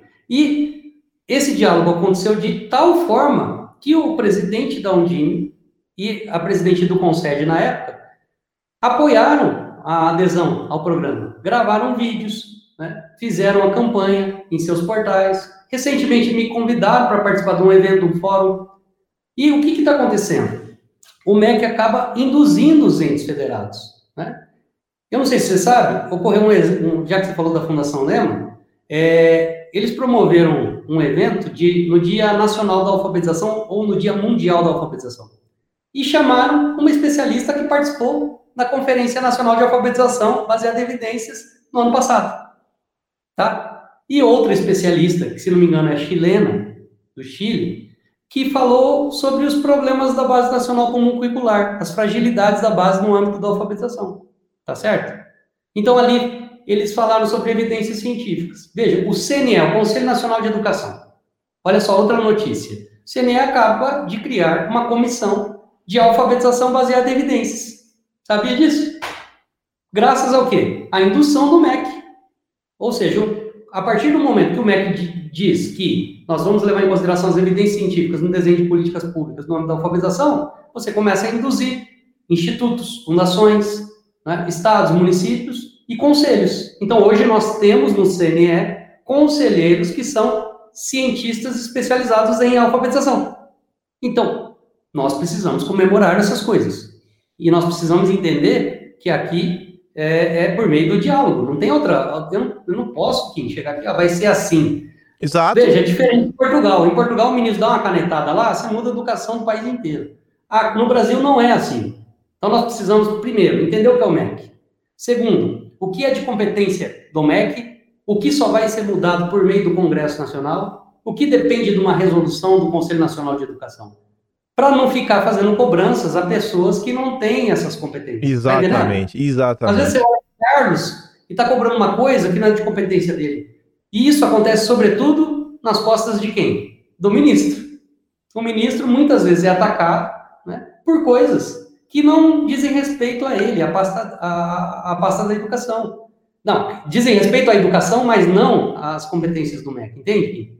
Então, ou para tudo e começa a estudar política pública, currículos que funcionaram em outros países, como é que é sistema de monitoramento, o que é material estruturado, e apresenta propostas né, com esses dados, ou nós não temos um debate público saudável sobre educação, entende? Aí vem esses, esses, esses, esses é, estereótipos que são criados, né? Então, veja, depois de dois anos, nós lançamos recentemente o Grafogame e o ABC. Você leu alguma matéria criticando essas duas ações? Não, não vi ninguém falando mal do Grafogame. Ninguém. Não. Zero. Saiu, olha, acho que vou falar isso aqui pela primeira vez. Saiu uma matéria na Folha de São Paulo super imparcial sobre o Grafogame. Tá? Olha, é um aplicativo assim, o Mac investiu tanto. Entrevistaram, se não me engano, um pesquisador finlandês que falou sobre o jogo. Entrevistaram um secretário municipal que disse qual, quais eram as impressões dele sobre o jogo. E ponto, tá ali a matéria. Uma descrição do que nós lançamos. O ABC é a mesma coisa. Procurem na internet alguma crítica. O que, que, a, que, que a imprensa vai falar sobre um curso que tem padrão internacional? A Universidade Aberta de Portugal, se não me engano, ela está no segundo ou terceiro, na terceira colocação do ranking europeu de qualidade, assim, dos, dos, de qualidade dos cursos que essa universidade elabora, entendeu? Então, é isso. Gente, é, por meio do diálogo, com base em evidências, com uma, com uma gestão técnica, nós conseguimos persuadir as pessoas, entendeu? E afastar dessas disputas aí é, é, que não levam a nada. Eu vou dar um exemplo para você. Nós realizamos a CONAB, a primeira Conferência Nacional de Alfabetização. Qual foi o critério ali para convocação dos especialistas? A produção acadêmica de cada um, tá? Eu não fiquei analisando ali as vertentes políticas dos especialistas. O que eu quero saber é o seguinte: no âmbito da alfabetização, o que funciona? No âmbito da formação de professores, o que é, é o melhor? Aqui, essa aqui, essa especialista tem essa produção acadêmica, essa aqui tem outra. Pronto, nomeamos. Não houve ali uma peneira. Ah, aqui, isso aqui é de esquerda, centro-esquerda. Não, eu quero saber o que funciona em sala de aula, o que vai melhorar o desempenho acadêmico das crianças. Essa sempre foi minha preocupação, entende? Então, pode me chamar de pragmático, de positivista, é, de, ah, enfim, os, os resultados estão aí. Pelos frutos conhecereis, está aí. Crianças aprendendo a ler. Durante este período de isolamento social, vários depoimentos de professores que estavam atuando remotamente, usando os conteúdos do MEC. Entende? É, é emocionante. É emocionante ver tudo isso. E tudo isso está acontecendo por quê? Graças ao presidente. Nós temos um presidente que trouxe essas pautas na educação e nós estamos implementando. Graças ao ministro atual que comprou essa bandeira das evidências. Então é um conjunto de fatores, entende? Que realmente eu não me sinto à vontade para dizer, olha, isso está acontecendo só por causa disso. Sim. De forma alguma. Então a Secretaria de Alfabetização, é, no meu gabinete ali, acho que você já viu tem o quadro da Santa Terezinha, né? É uma mistura de providência e evidências científicas, entendeu? Se alguns acham que isso é contraditório, eu não. Então, nós estamos usando o que há de mais avançado é, no âmbito das ciências cognitivas é, para desenhar os nossos programas e também temos ali uma equipe né, composta por pessoas tem uma competência técnica, mas que sempre tem o coração ali conectado com, com Deus e pensando nas crianças brasileiras, entendeu? Em várias o que devia estar sendo feito agora, na verdade, é todo esse pessoal tá colocando certo, assim, uma certa pressão, não pressão, né? Mas incentivando que os professores tentem pegar esse material e apliquem em sala de aula. É o, é o cara de direita que ele tá lá no bairro dele, tem lá uma escola, é tentar conversar com o professor, conversar no WhatsApp do bairro, falar, pô, galera, vocês já viram isso daqui? Isso aqui é interessante. Colocar isso daqui, pô, meu filho tá na escola, conversa com o professor. Se o esforço fosse focado nisso, aí a gente ia ver ainda mais eficiência. Ainda mais eficiência. Esse, acho, esse que era o ponto completo. Eu fico emocionado. Por exemplo, o ministro Milton viaja muito, né? É, ele tem vários compromissos. Então, é, e aí o pessoal envia as fotos, ele né, com muita alegria mostrando o grafogame né, para os secretários, para é, diretores, etc. É, aí, de outro lado, né, iniciativas como a que ocorreu em Cuiabá, pegando um gancho aí na sua fala. Um pároco de Cuiabá, isso aí está tudo registrado, está tudo na internet. Ele simplesmente reuniu os paroquianos e eles chegaram à conclusão que deveriam criar um espaço conta para mim na paróquia, tá? Sem nenhuma ajuda do governo, tá? Fizeram uma sala lá, do conta para mim, decoração linda, o Tito, imprimiram os livros, os 40 livros. E agora o que, que eles estão fazendo lá? Eles estão conduzindo sessões de literacia familiar com as famílias mais vulneráveis. Semanalmente. Aquelas famílias que recebem cesta básica vão lá e participam das sessões de literacia familiar. Acho que são 10 ou 12 paroquianos que receberam, fizeram lá um treinamento com os materiais do site do Ministério da Educação tá? com os vídeos, o guia que eu mostrei aqui, os livrinhos, e estão proporcionando isso a essas famílias da paróquia. Se fizéssemos isso, né? se fomentássemos várias iniciativas como essa, meu Deus do céu, gente. Mas não. Ah, ah, o governo, ah, isso aí é bom, mas o governo aqui, ali, Assim, é sensacional, assim. sensacional, sensacional. E eu quero só te fazer duas perguntas que o pessoal fez. Uma, eu acho ah. que vem nessa tocada, que foi do Black Sheep, ele falou o seguinte, ó. Eu queria perguntar sobre a recepção é, barra movimentação política, tanto da direita quanto da esquerda, aos programas da secretaria.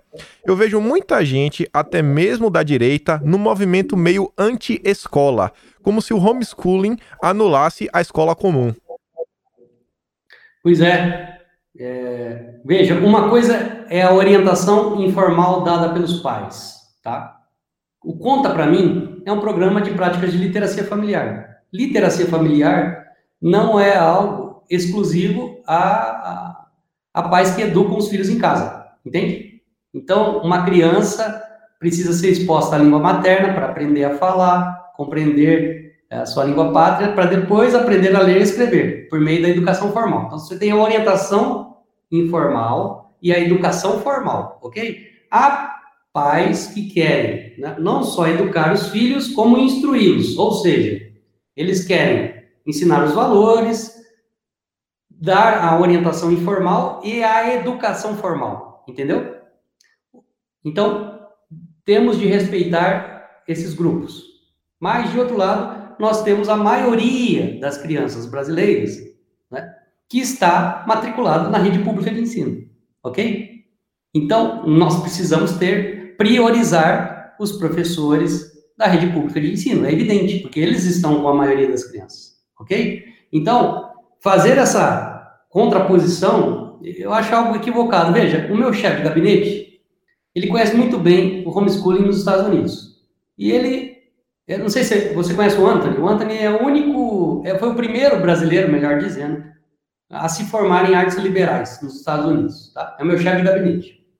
Hoje converso com ele é, e ele vai falar: olha, tudo isso é muito bonito, mas precisamos priorizar a alfabetização, levando em consideração a situação do nosso país. Tá? Sim. Então, então, o que, que o Anthony me diz? Olha, lá nos Estados Unidos você tem famílias que optam por instruir um filho em casa e o outro, por exemplo, mandar para uma escola, em função da personalidade das crianças, entendeu? Sim. Então você não tem essa coisa de Estado versus é, é, escola versus educação domiciliar, entende? Então o MEC hoje defende todas essas, essas bandeiras, né? respeita essas famílias que querem instruir os filhos em casa, mas entende que a situação da educação pública é calamitosa e nós precisamos prestar assistência técnica e financeira aos entes federados para reverter esse quadro. Tá, com relação à aceitação dos programas, mais de 440, mais de 4.400 municípios aderiram ao programa Tempo de Aprender. Tá? Então, uma boa aceitação ao programa. E, e aí, eu não, não tenho aqui agora o mapa né, das vertentes políticas Sim. de todos os municípios, mas o fato é que nós conseguimos criar um consenso. Veja, o MEC instituiu um grupo de trabalho e durante dois meses, representantes de estados, municípios, do FNDE, da Secretaria de Educação Básica, SEMESP, CEALF, detalharam né, em normativos ações do tempo de aprender, ok? Então, nós envolvemos os entes federados nessa, nessa discussão. Então, por isso que houve aceitação. E, e como eu disse há pouco, né, as duas últimas ações que nós apresentamos, ou melhor, as três, não, não, não houve críticas, né, não encontramos críticas. Por quê? Aos poucos, as pessoas estão entendendo que o Carlos Nadalim, que é o secretário de alfabetização, não é aquela figura que foi pintada no começo, entende? Simples assim. Agora, eu vou negar meu passado? De forma alguma. Despontei no meio conservador, né? defendo as bandeiras do conservadorismo, mas no, na, no Ministério da Educação atuo no, dentro dos limites né, regimentais de minha secretaria. Tá certo? Então, vocês sabem, assim, que na internet Acho que o vídeo mais polêmico que eu publiquei foi aquele em que eu toco um rock and roll, entendeu? Eu não sou realmente de polêmicas. Então, aqui a gente trabalha bastante. Eu sou do Paraná, mas o pessoal fala que eu sou mineiro, entendeu? Eu fico quieto ali trabalhando e apresentando o resultado. as ações. Perfeito. Resultado, tá aqui, ó. Você contou aí, vamos contar, ó. Secretaria. Você me contou 10 coisas. Do governo Bolsonaro, do Ministério da Educação. Isso aqui é Jair Bolsonaro, tá? Não, não tem isso de Carlos Nadalina, tem uma equipe ali, tem uma articulação das secretarias, senão nada acontece. Então, secretaria, PNA, adesão ao PERLS, CONAB. Ah, nós vamos apresentar em breve o RENAB, que é o Relatório Nacional de Alfabetização Baseada em Evidências decorrente da CONAB. Tá bom? Vou colocar aqui já. Beleza. Vamos anunciar. Tá. Daí depois veio Conta para mim, é, Tempo de Aprender, os novos materiais do Conta para mim, né? A coleção Conta para mim, os vídeos do Toquinho, Grafogame, o curso Práticas de Produção de Texto, ABC, Acordo de Cooperação Técnica com o Ministério da Cidadania no âmbito do programa Criança Feliz. Há outras ações, mas eu destaco essas 12 aqui. Pelo menos 12... 12 grandes ações. Fora o enxugamento da máquina pública, dois anos sem corrupção, toda aquela história que parece que o povo esquece. Ah, tocou num ponto importante que eu nunca mencionei também. Nunca no MEC eu fui obrigado a contratar ninguém. Então, as nomeações ali que ocorreram, tá? E exonerações na minha secretaria é, foram decisões do secretário. Entende? Ponto final. Então, você sabe que não era assim antes. Sim, exatamente. Então, assim, é, veja, veja a responsabilidade. Né? Se você recebe a liberdade, você, você recebe melhor, você ganha autonomia ali do governo, mas tem a cobrança, ok? Então, as ações estão aí. Agora, imagine você se a CELF não apresentasse tudo isso. Né? Ficar só ali, na, sei lá, na teoria, etc. Que era o discurso que circulava aí. Ah, isso aí é um documento meramente é, teórico. Nós queremos os programas. Os programas vieram. Ah, mas não está chegando à sala de aula. Claro, estamos agora nesse período de isolamento social, então adaptações ocorreram de certas ações, mas ano que vem, se Deus quiser, é, vamos, vamos, ter os ciclos de formação, é, formações presenciais, etc. Então, gente, eu destaquei aqui 12 Sim. ações, né? É, e programas a, e ações. E aqui a última pergunta, até por causa do horário, foi da Nishiane, que ela fala o seguinte, ó. Boa noite, Kim. Boa noite, professor Nadalim. Sou licenciada em Letras e faço mestra mestrado em Psicolinguística. O foco da minha pesquisa é justamente numa espécie de adaptação da técnica da leitura dialogada utilizada no Conta para mim para a sala de, a sala de aula da educação infantil. O senhor acha isso viável? Acha que a perspectiva para um dia chegarmos no nível de Portugal? O trabalho do senhor em colocar a família ativa na alfabetização é fundamental para o país. É perfeitamente possível, né? É viável, e eu recomendo, então, o curso ABC, Alfabetização Baseada na Ciência. O, a segunda parte do curso, o curso tem cinco partes. Né? Eu falei, eu mencionei quatro, mas tem uma quinta também. Mas a segunda parte do curso é justamente sobre literacia emergente. E há um capítulo que trata da literacia emergente e eles chamam de jardim infância, é, é a nossa educação infantil aqui, tá? Ou pré-escola. Então tem um capítulo que trata especificamente desse tema. E a leitura é, dialogada é abordada ali. Né? Nós temos vários, várias expressões né, para essa prática: leitura dialogada, ou leitura partilhada, ou leitura em voz alta feita pelos adultos e professores às crianças. Tá? Mas então eu recomendo o ABC. Ali você realmente vai ficar é, muito, muito contente ali com a qualidade de todo o conteúdo. Cara, muito obrigado. Eu, eu nem esperava que a conversa ia seguir por todos esses caminhos, quantidade de coisa que a gente falou aqui. De longe, acho que foi o melhor bate-papo que eu já tive com, com alguém. E é que a gente nem falou que de política, só falamos de educação no da história. Agora eu vou ter que fazer um pedido a você. Toda hora. Aqui no MEC, como você disse, nós não temos muito tempo, né?